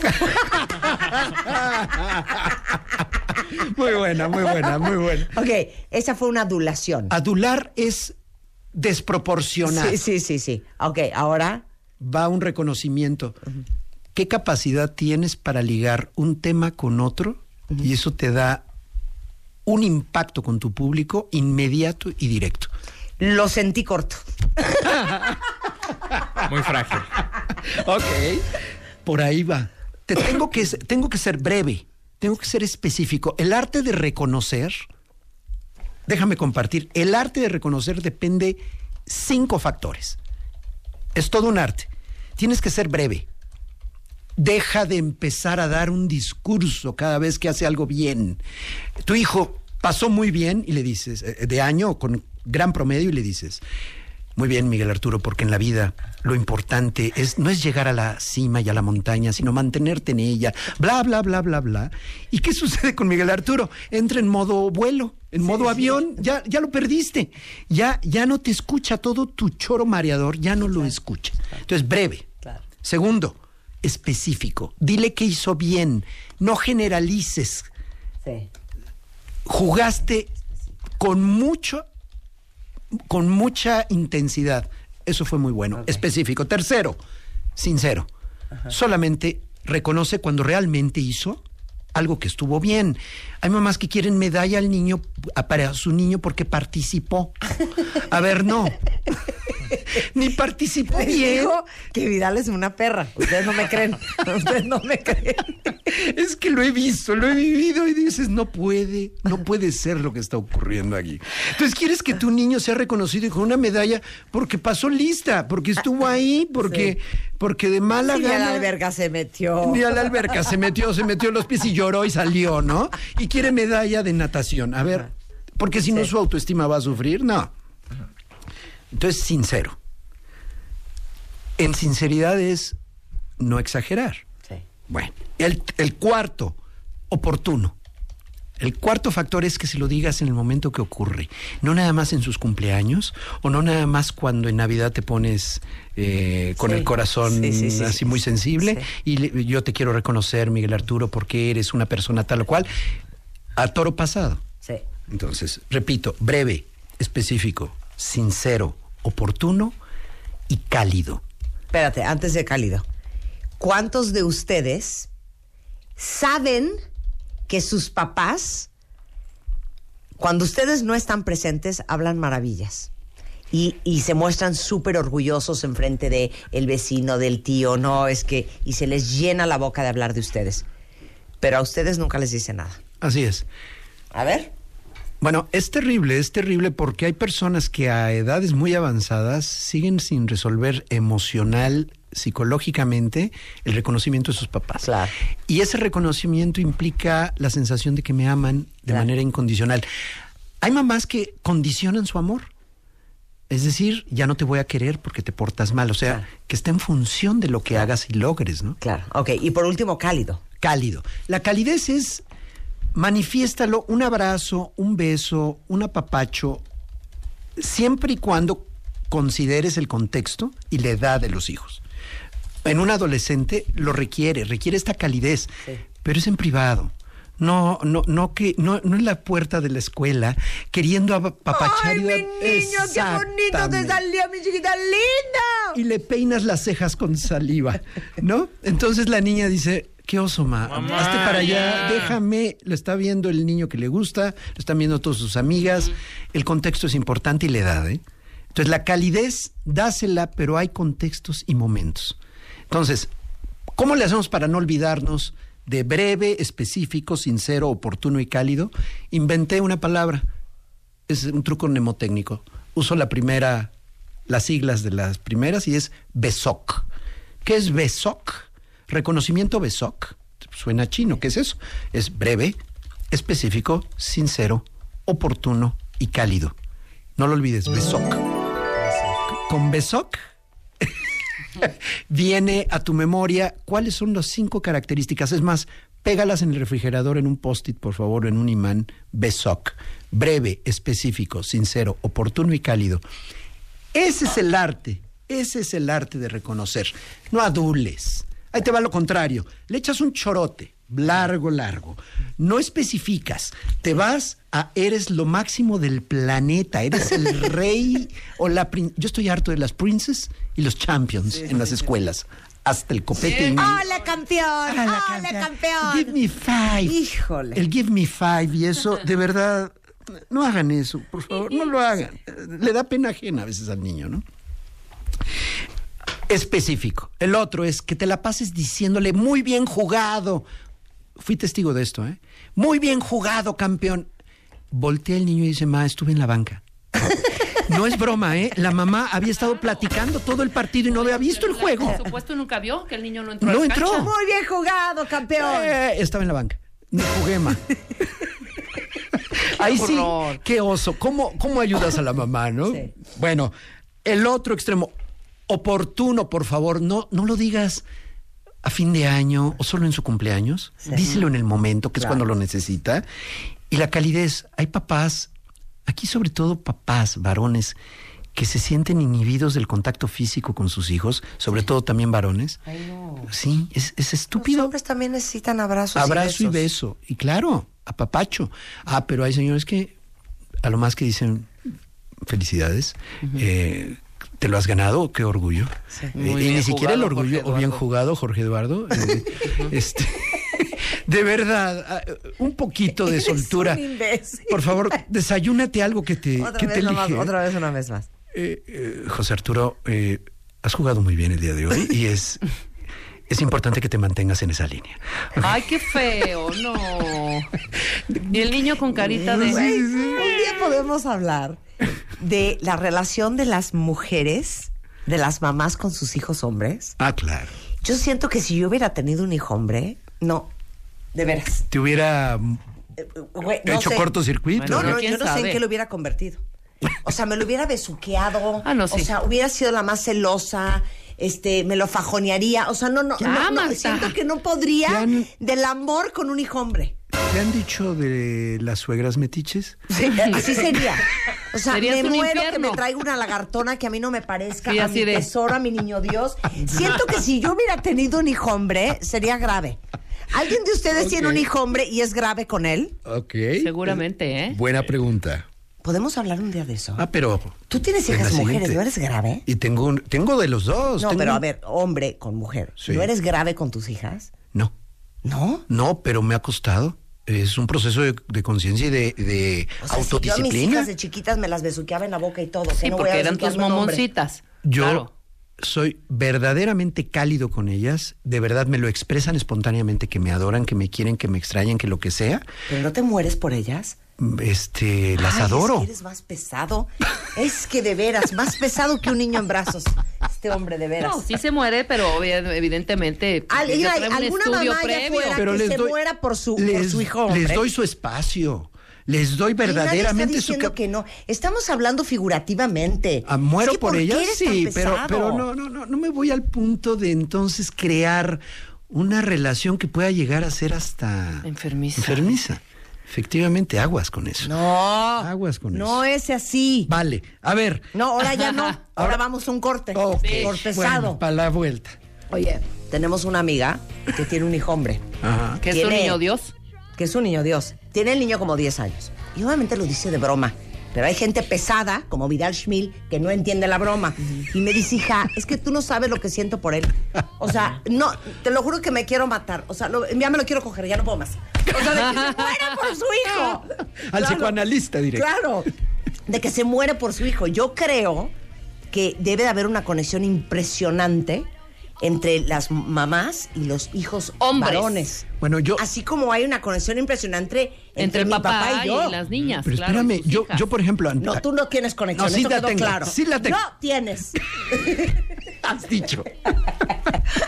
De Regresamos después del corte. ¿Nos vas a hacer un test? Sí. ¿En 10 minutos? Sí, rápido. ¿De qué va el test? Bueno, el, el test va para que tú evalúes cómo andas en este aspecto de autoestima o de amor propio, para que de alguna manera tengas un parámetro desde dónde debo de trabajar para educar Claro, ahorita a lo haces. Yo Gracias. quiero saber ¿Sabes qué? Gracias. Adriana. Adriana? Cruz es una mujer que entiende. ¿Qué dijo Adriana? Dice, hija, me muero por mi hijito. Le muerdo los cachetes y todo el tiempo le digo cuantísimo lo amo y me vuelve loca.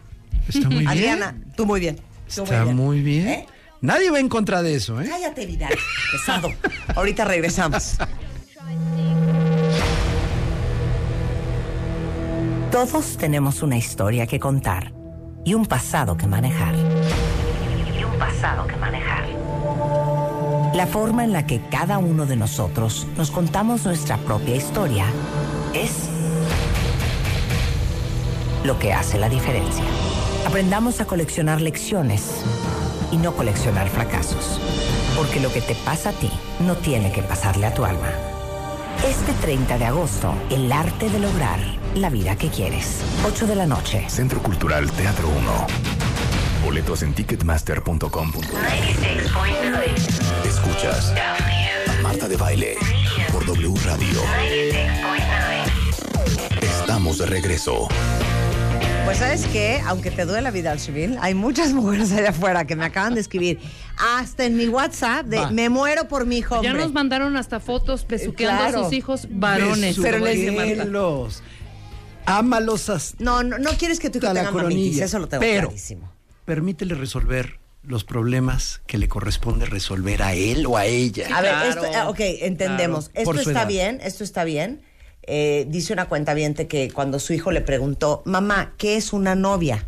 Ajá. ella, de una manera como muy correcta, ¿Qué le digo? le contestó, son brujas malvadas que se llevan a los niños guapos. ¡Qué maravilla! Tenemos que Gracias, romper Blanche. esos esquemas. Bueno, a ver, ¿cómo andan ustedes en cuestión de amor propio y autoestima?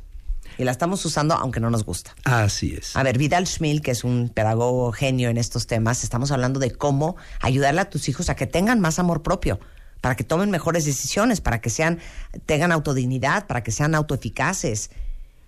Pero si uno no la tiene, pues está cañón Es, enseñarla. eh, de dónde partes, ¿no? Sí, ok. Hagamos una, un análisis rápido. Va a estar subido este cuestionario que voy a leer rápidamente.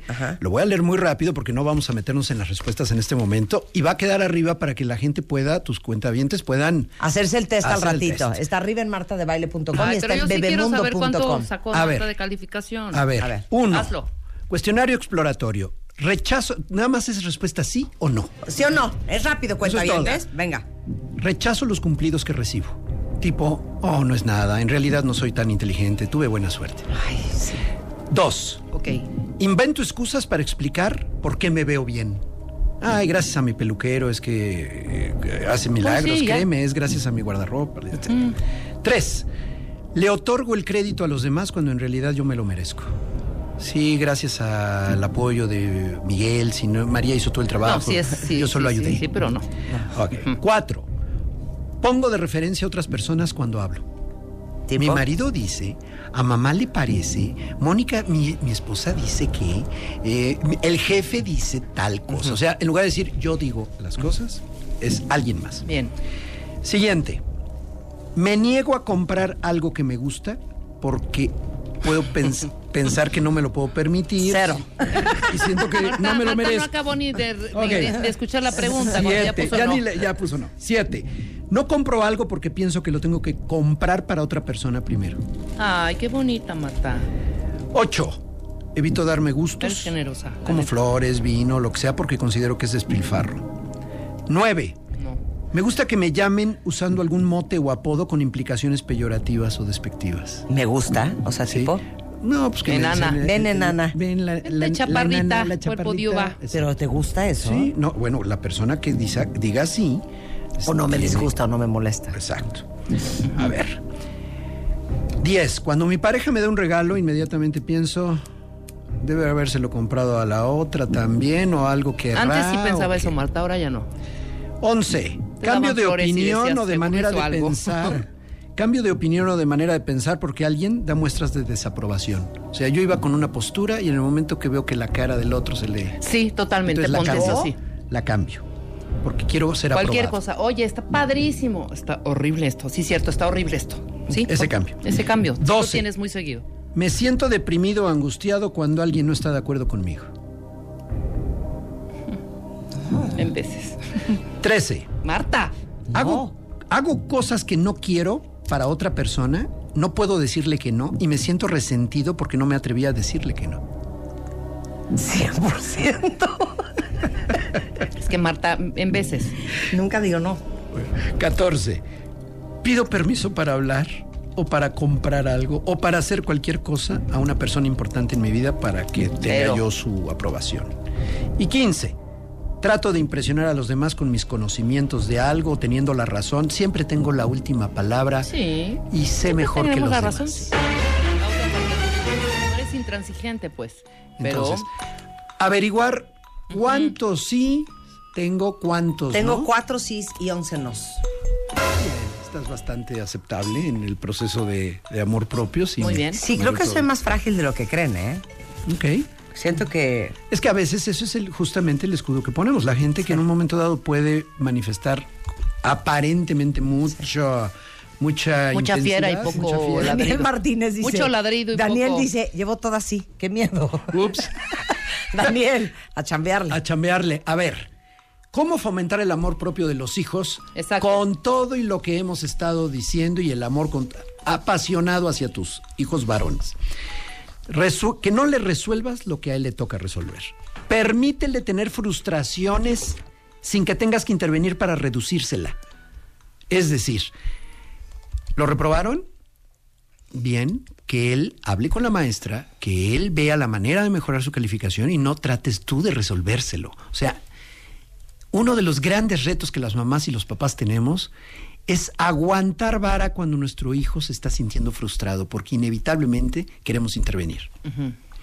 Otra, hazle saber que lo amas incondicionalmente y no en función de sus logros. No es que te amo en función de que te portas bien o te portas mal o algo. Lo amas, punto. Ten presencia y que la distancia no se convierta en ausencia. ¿Qué significa esto? A veces la distancia ocurre porque trabajas, porque te separas, por cualquier cosa. Que eso no sea ausencia. Bien. Mantente ahí. En caso de divorcios, por favor, nunca abandonar a tus hijos. Estás separándote de tu pareja, pero procura, haz el esfuerzo adicional de ese tiempo extra para estar con ellos. Muy bien. En caso de nuevos matrimonios, nunca olvidar a los hijos de la primera pareja y darles sus espacios en la nueva familia. Desde un cuarto, desde una cama a la cual puedan llegar y estar cuando es fin de semana. La integración a la nueva familia es fundamental. No quieras que sustituyan a la mamá o al papá Claro. con tu nueva pareja, de ninguna manera. Simplemente tiene un espacio en tu nueva familia. Nunca hablar, y esto es terrible, Marta y Rebeca, nunca hablar mal de su origen, es decir, no se te ocurra hablar mal de su papá, no se te ocurra Uf, hablar mal de su mamá. Importantísimo, claro. Por más furia que tengas contra él o ella, Es su mitad. es parte de él, estás atacándolo a él o atacándolo a ella. Es lo peor que puedes hacer que daña el amor propio de tus hijos. Y no lo vemos, ¿eh? Creemos que con la adulación, y muy bien, mi campeón, Sí. lo estamos logrando cuando le hablas pestes de su origen. O sea, es completamente absurdo.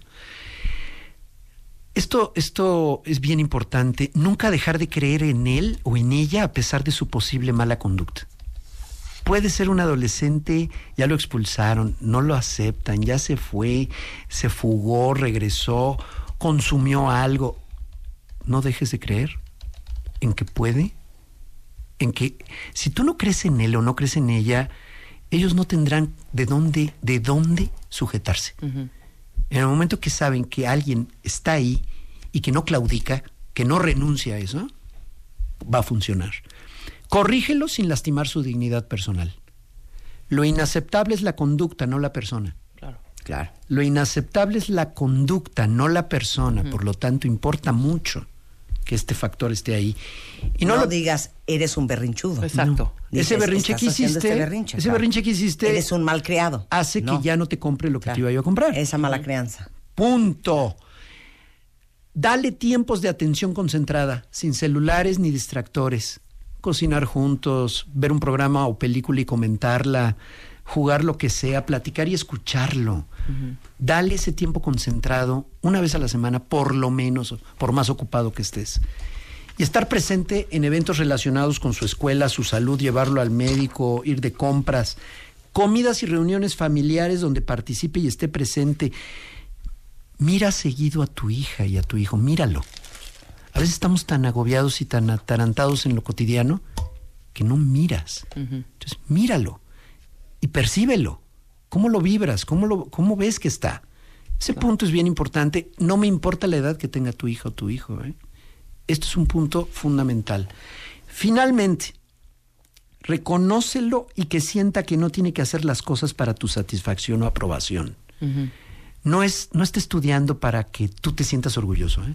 Qué bueno que tú te sientes orgullosa, pero esa no debe ser la meta de él. Claro, Él no estudia para que tú estés orgullosa. Él estudia porque vale la pena estudiar.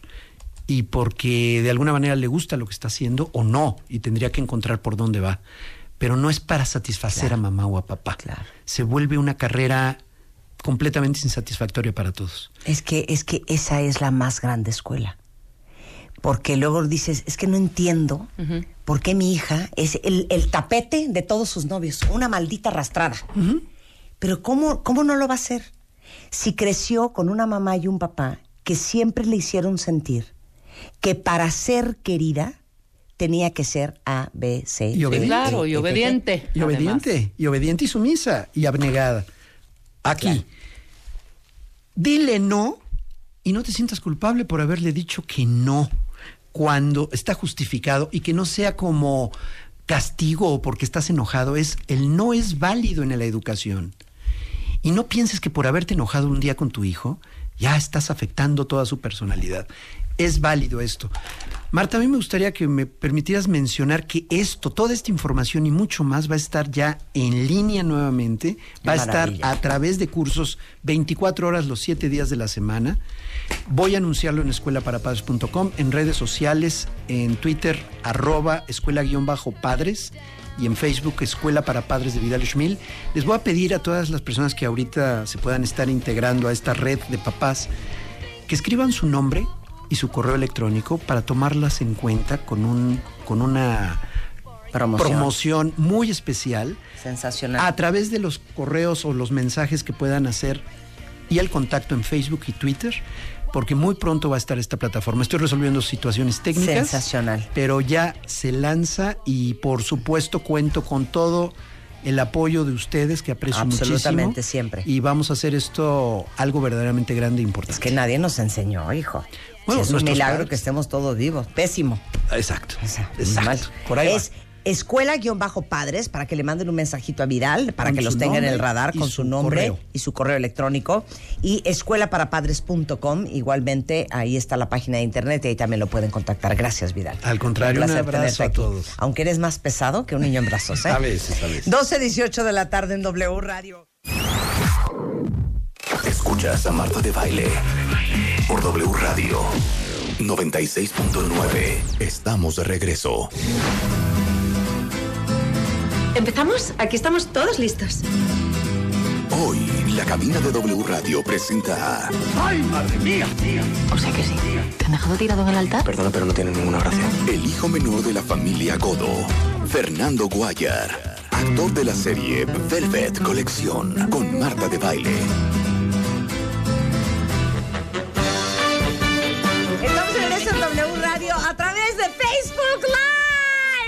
Conéctense con nosotros, cuentavientes, porque Fernando Guayar es Estamos in the house. Is Estamos in the live. house. Es que acabo de decir, ah, que la canción no es Godo, es Godó. Es Godó. Todo el mundo se equivoca, no pasa nada. ¿Quién es el promo? Leo.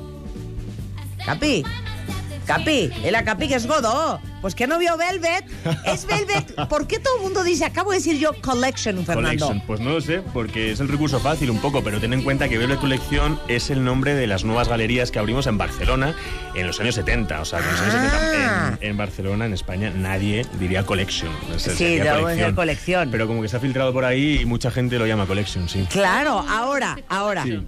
Muchos de ustedes, ya los leí en redes sociales, vieron la primera temporada de Velvet Colección. Qué bien lo dices, Marta. Velvet, Velvet. Colección. Velvet. Velvet, Velvet. Ahora viene Velvet Colección. Ajá. Que se estrena en España para todos los que nos escuchan, pues yo qué sé, en Málaga, en, en, en, en Bilbao, Barcelona. ayúdame hija, en Barcelona, ayúdame hijo. muy bien, Sevilla. ¿eh? Eh, en, En Vigo, Sevilla, en Vigo. en en, en, en, en, Más, en- más, más, un, dos, tres. En cuatro. Santander.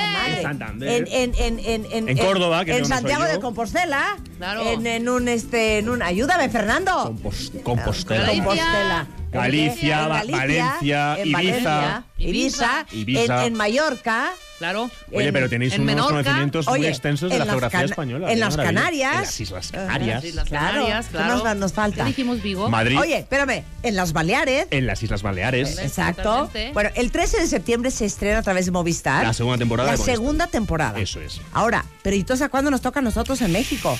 Pues vais a tener que esperar un poquito, igual que la primera vez. Yo creo, eh, no hay fecha oficial, pero calculo que como el año pasado, alrededor de febrero, marzo, por Netflix en México y en todo Claro. el mundo. Mm. Ahora, dime una cosa. A ver.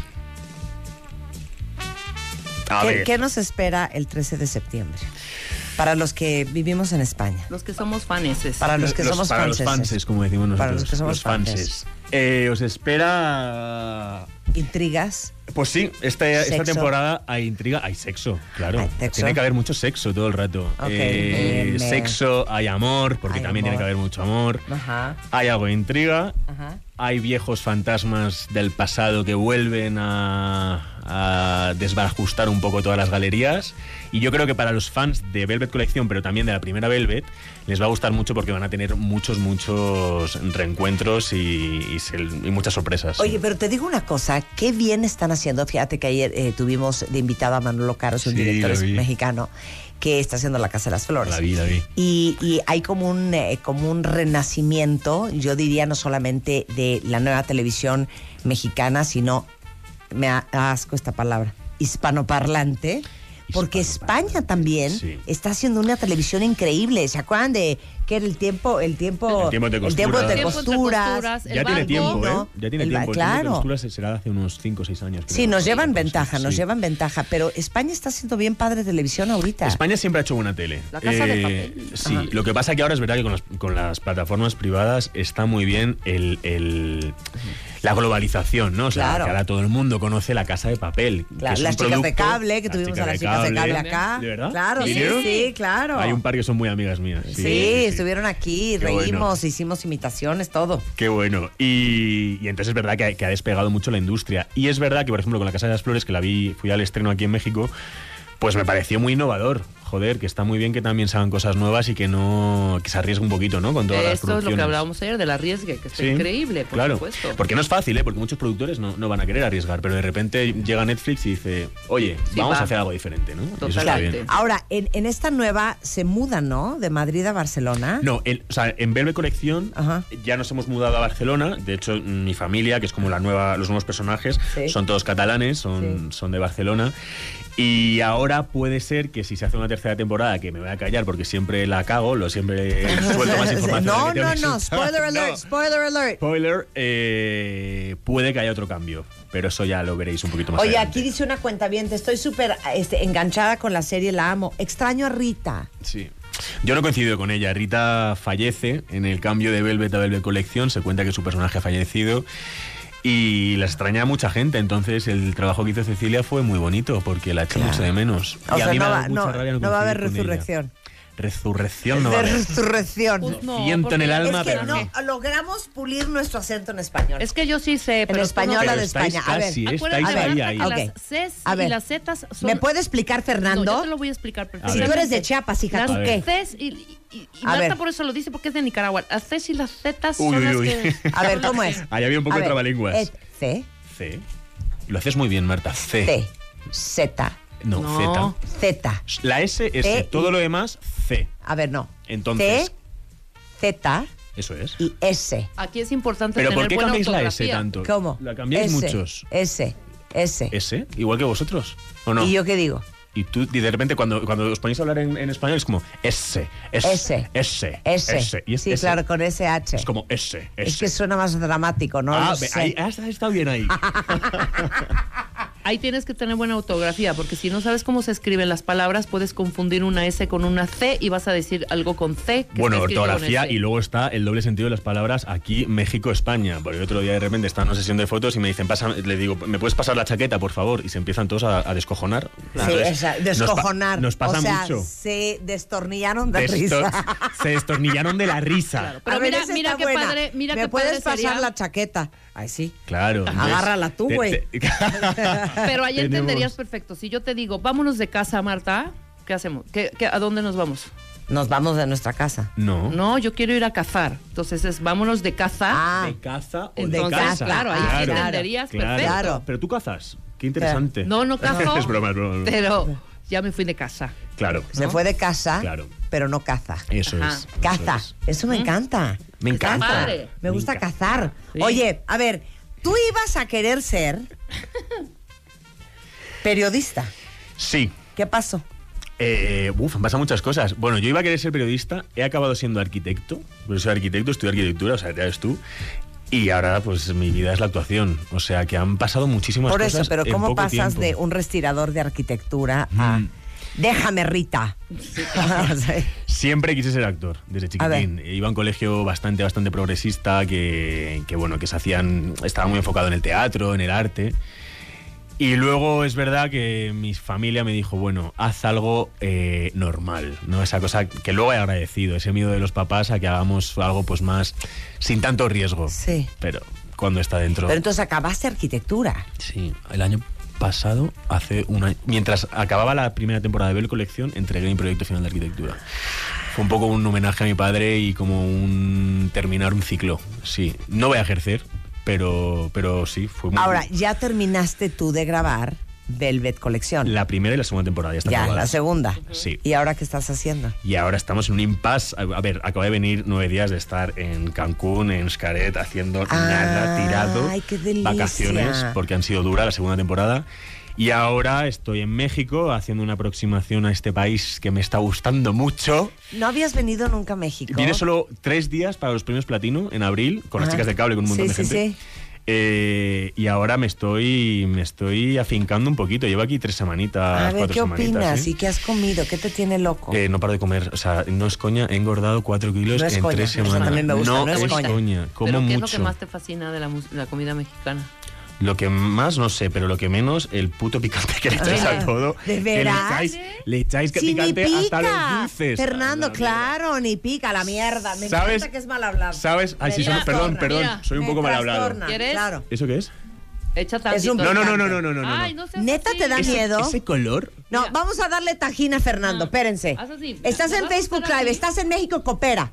¿A Vamos. crees? Que a mí me gusta la paella con tinta de calamar. Esto es un- un- un Ahora, ponte unos polvitos acá, vas. unos polvitos mágicos. Ok, ok. ¿Listo? Saca tu lengua, Fernando. Saca tu lengua y vas. Esto Y mm, chúpalo. Porque viva México, Chúpalo. cabrones. Venga. Ahora, chúpalo. pon la lengua contra el paladar. Qué rico. ¿No? Por ahora no pasa nada, pero es que el, el picante es muy cabrón y viene como en los 5 segundos. No, no te A va a, ver. picar ya. Ya lo No que pasó, ya. pasó. No es que me estoy haciendo la mexicana. Qué bueno. Claro. ¿No? Pero entonces no le estás Muy echando bien. salsa a los tacos ni nada. de Eso, nada. Pero si hasta las chucherías, los dulces que llamáis aquí, no son claro, dulces, son picantes. claro, son picantes, son totalmente. Entonces tenéis ya el estómago a prueba de balas. No, Oye, no, no está- dice aquí Visex, Fernando, ¿qué va a pasar con Raúl de la Riva? Yo no te lo voy a contar. Es verdad que ha habido eh, muchas eh, filtraciones de prensa por ahí y los espectadores se pueden hacer alguna idea. No seré yo el que se lo cuente. eh, pero Tienen que verla. Raúl. Bueno, no, ya, no, es que lo voy a acabar. No, No, ya. no, no, ya no digas Ya, nada. no más, que lean la Ok, prensa Pero está fuerte. Sí, es que, es que la primera temporada acaba Fuerte. Muy, muy mal para Claro. Raúl. No se sabe qué ha pasado con él y qué le va a pasar. Entonces, que lean la prensa española si quieren saber qué va a Te pasar. voy a decir de lo más bonito de Voy Velvet. a por- a tu mamá. Aparte de la fotografía, sigue comiendo chile, ¿eh? El vestuario. El vestuario. Precioso. A ver, explica. Precioso. Te ves espectacular, Está ¿eh? muy bonito. Tallado, divino. Sí, además para mí me ayuda mucho a mi personaje. Mi Ajá. personaje es mucho más mayor que yo. Bueno, mucho más. Yo tengo 29 años, él tiene 35 o así. Y es verdad que te da mucha, mucho empaque, es de una clase social Sí. muy alta. Sí. Entonces me ayuda mucho ese recurso a, a construir a Sergio. Sí. Pero ya no solo con los hombres, porque es verdad que es un poquito más fácil. Con las mujeres hacen un trabajo brutal. El equipo de vestuario, liderado por Pepo, divino. es Los divino. pelos, las Todo, todo, todo. bandanas.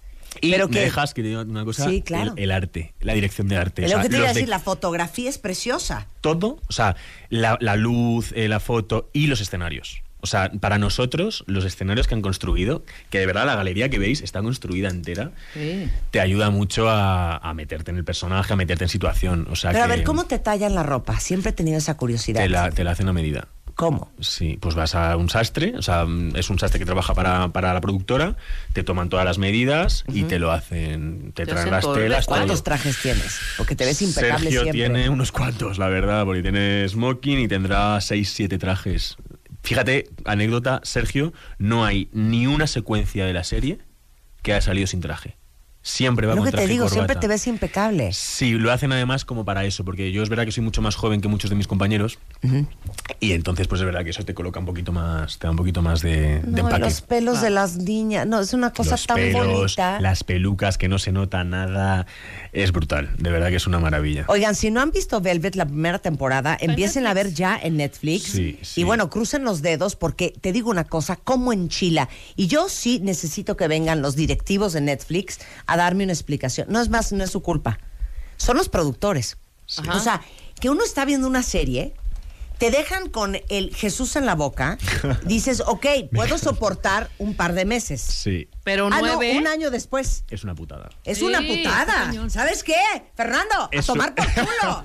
Oye, Faltaba eh, voy a parecer el más mal hablado de España. No te voy Bueno, a decir por qué digo pasa tacos, eso. sí, pero Porque eso es la, esa preproducción para que veas cómo salen las cosas realmente. O sea, estos. Que al sí, final, pero yo aún así estoy con Marta un poco en que es Sí, demasiado es tiempo. una putada. Mucha- es Es mucho- una- un Está demasiado- divina esa frase. Es Sí. una putada. Es Te la demasiado regalo. tiempo. Ok, de danos cinco groserías nuevas. Ok, esa es una putada. Vale, Es que voy a, sabes ya tan voy a ser grosero. el Venga, más mal hablado. Hostia. No, hostia, es que ese es con lo Hostia, que uno hace la comunión. ¿Eso no, qué? no, no, no, no. Hostia para nosotros es me cago en la puta hostia. Claro. Es que lo tienes que decir así. Hostia. O sea, las Claro. chicas del cable imitaban y yo he venido a, a enseñaros eh, groserías. Qué maravilla. A ver, otra. Hostia puta, ¿no? Hostia es muy, muy, muy. Putada. O hay una muy. No, es que esta no. esta no. Ya, ya, No, ya, vas, vas, vas, vas. Fernando. Me cago en la puta. O hay mucha gente que habla muy mal y esta- esto no está Sí, bien. Es sí. que esto, esto está muy feo. Me cago en. Dios. Eso lo dice mucha gente en España. Sí, lo dicen mucho. Mucho. ah, lo dicen. Claro que Eso aquí, ya aquí- aquí es- puede sonar súper mal. Eso es ya the ultimate. Sí, no, no, eso ya es too Ya much, es the too much, ultimate. too much. Ok. Así que Eso. ya, ya, ya, no me hagas sonar, a poner rojo. No, pero dijiste otra cosa. ¿Me encoña o qué dijo? Descojonarse, cuando No. te ríes mucho. Ah, Ah, no, no, sí. eh, no es coña. Sí, no, No es es coña. coña. No es coña. Esto es como no es O, jugando. o estamos aquí y nos lo estamos pasando de coña, nos lo estamos pasando muy bien. Nos pasamos precioso. muy bien. Es precioso. ¿Sabes que las groserías españolas son muy agradables? Son potentes. Bueno, las Son vuestras potentes. ¿Sabes qué son potentes? Las vuestras tampoco están nada A ver, mal, ¿cuál ¿eh? te ha gustado del México? Ay, no me acuerdo. ¿Qué, qué dijisteis el otro día? A ver. Alguien dijo alguna barbaridad que dije, maravilloso. Eh, ay, dime una. A ver. ¿Chingar? No. No, esa es más, ¿no? Sí, no sí. tiene tanta gracia. Qué Eh, hueva. No. Tampoco, algo más. ¿Era con B chica? Era con B chica, no sé. No, no lo digas. No, no voy a decir. ¿Qué ver? ¿Ada? No. Pero no son nada, eso es, eso es nada. Yo, ¿Bebés? yo- Es nada. yo esperaba dice. algo más Eso es fuerte por vuestra no es parte. Nada, claro. A no ver. sé, pero vamos. Hubo el otro día algo que dijo, no me acuerdo, en alguna entrevista o algo que me dije, mira qué maravilla. Sí. ¿Cuál habrá sido? No sé, hijo de tu repupopopopomade, algo así. Bueno, sí, pero Oh. No, de eso la ves, es que rechingada. los Madre mía, españoles ¿a son dónde se está yendo profesionales, la ¿eh? entrevista, por Dios? Claro, Es que no. sí, Eh, dice- Se- Sergio, que es súper elegante, súper educado, y viene Fernando Guayar Pero y... Fernando- Lo, que vean lo Fernando que es tiene- era un buen actor. Sí, Bueno, por Guapo, divertido, inteligente, cooperador, gracioso, grosero, muy bien. Todo el paquete completo. Nunca me habían dicho ¡Bravo, eso. Fernando! Oye, bueno, estamos muy entusiasmados a que ya llegue 2019 y ver Velvet Colección. Muy bien. Velvet Collection o Velvet Colección, es Collection. colección. lo has- Estás perfecto, lo has dicho Colección. perfecto. Velvet Colección. Perfecto. Y colocas la por voz y todo. Y a Esa tomar es por preciosa. culo. Claro. A tomar por culo. A tomar por culo es preciosa, Fernando. Es muy bonita. Eso me lo dijo un día un mi jefe y yo dije, ¿qué me habrá querido Que, decir? Claro, a mí me pasa Estaba yo mucho muy aquí esto. ¿eh? nerviosa. Necesito que me ayude alguien a decir. Oye, me cago en la leche. ¿Cuál leche es la que se caga uno? Eso ya, la, la que tú quieras. Leche. ¿Qué la- será? la que pues tú una quieras. leche de almendra, Marta. O una Soya, leche está muy de moda. una leche. leche de cabra. Claro, Sí. claro, claro. Eh, Dice, este, oye, en un solo día vi toda la temporada, te manda a decir Ingrid. Madre Otros mía, aquí Ingrid. diciendo que eres espectacularmente. ¿Cómo se dice cuero en España? No lo sé. no un hombre súper bien parecido. Como súper bien parecido. Como, como elegante, como atractivo. No, tú que eres guapísimo, ¿cómo Sí, se dice en España? Que eres muy guapo, que estás muy bueno. Estás muy bueno, igual que en México, estás muy Eh, bueno. Pero aquí decimos es un cuero. Es un cuero, es bonito esto. Es un cuero. Me gusta. Es un cuero. Pues muchas gracias por llamarme cuero. Pues sí, todos aquí están vueltos locos. Oye, Vueltos Fernando, locos. mil gracias por venir. La primera temporada la pueden ver obviamente en Netflix. La segunda se estrena el 13 de septiembre en España por si ahí tienen algún familiar. Que se les si no, se esperan al diciendo, se esperan 2019. al año que entra. Es Velvet y ahora la segunda temporada, Velvet Colección. Ahí lo tienes. Desde España para el mundo, con amor. Muchas gracias. Gracias. Fernando. Oigan, y si quieren seguir a Fernando en redes sociales, es Fernando Guayar. O en Instagram, igualmente, Fernando Guayar. Eso es. Nada. Y pues, ¿sabes qué? ¡Olé! Anda. ¡Olé! Olé. Y olé. Y a tomar que por a culo. aventar una fuerte. A ver, ¿cuál? No ¿Y sé. sabes qué? ¿Y sabes qué? Ahora, Joder. no, espérate, es que ya se nos acabó el tiempo. Güey, ¿por qué el inglés se les complica? Sí. Pues ¿Por te lo voy a decir porque ¿A que- ti que aquí hay una cosa que hacéis muy bien. A ver. Eh, aquí no dobláis las series ni las películas, las veis en versión original. Y en Claro. España se ve todo doblado. Entonces es que somos un poco catetos con esto y tenemos que cambiar. Catetos. Catetos. ¿Qué O sea que lo bueno de Netflix también y de HBO u otras plataformas es que ahora se está empezando a estilar que la gente vea en versión Con original, que es también el trabajo del actor, Claro. respetar mucho el trabajo del actor que ha hecho eso, porque ¿Qué, cuando te doblan qué es catetos? Mm, un ¿Lentos? poco, sí, un poco, que vamos un poquito lentitos, que vamos un poquito retrasados. escuchar así, Sí, sí, sí. soy Darth Pero sí, Vader, Darth se nos, está se complica el inglés en España. Nada, pues que me he comprado un jersey de Burberry. Ahí lo que he tienes. visto Ah, a sí. R2D2 y a Darth Vader. Nada, o sea, nada, total. Uy, me rompieron el corazón. me voy al. Burger King y antes no sé qué hemos dicho. Sí, sí. Spiderman, todo, todo. Spiderman, Spiderman no tiene madre. Eh, ¿Tienes wifi? Tienes wifi. Por wifi. ejemplo. No, espérame. ¿Y la joya de la corona? Chan, chan. Pues nada, que lo he buscado en mi ordenador. Claro. El Sí. ordenador no tiene Sí. abuela. O las Ordenador. bragas. O las bragas. ¿Cómo decís las bravas vosotros? Calzones. Calzón. Calzones sería los hombres. Ah, ¿el calzón del hombre? eh, ¿Y la braga es de mujer? gallumbos o calzones. ¿Y la braga es de mujer? Bragas, es de mujer. Sí, claro. bragas. O tanga, No, ya, no cada, una lo que quiera. Claro. y Sujetador. Sujetador, perdón. sí. Sujetador. No, no dicen Brasil, dicen sujetador. Dijo, aunque hay unos que, La- hay unas a- que jota que no ¿eh? sujetan nada, ¿eh? Sujetador. Oye, Fer, mil gracias por Qué venir. Muchas gracias, me lo he pasado. Toda bien. la suerte en tu, en tu, en tu futuro. Muchas gracias. Este, son las 12.57, nos vamos, estamos de regreso mañana en punto de las 10. Adiós. Todos tenemos una historia que contar y un pasado que manejar. Y un pasado que manejar. La forma en la que cada uno de nosotros nos contamos nuestra propia historia es lo que hace la diferencia. Aprendamos a coleccionar lecciones y no coleccionar fracasos. Porque lo que te pasa a ti no tiene que pasarle a tu alma. Este 30 de agosto, el arte de lograr la vida que quieres. 8 de la noche. Centro Cultural Teatro 1. Boletos en ticketmaster.com.mx.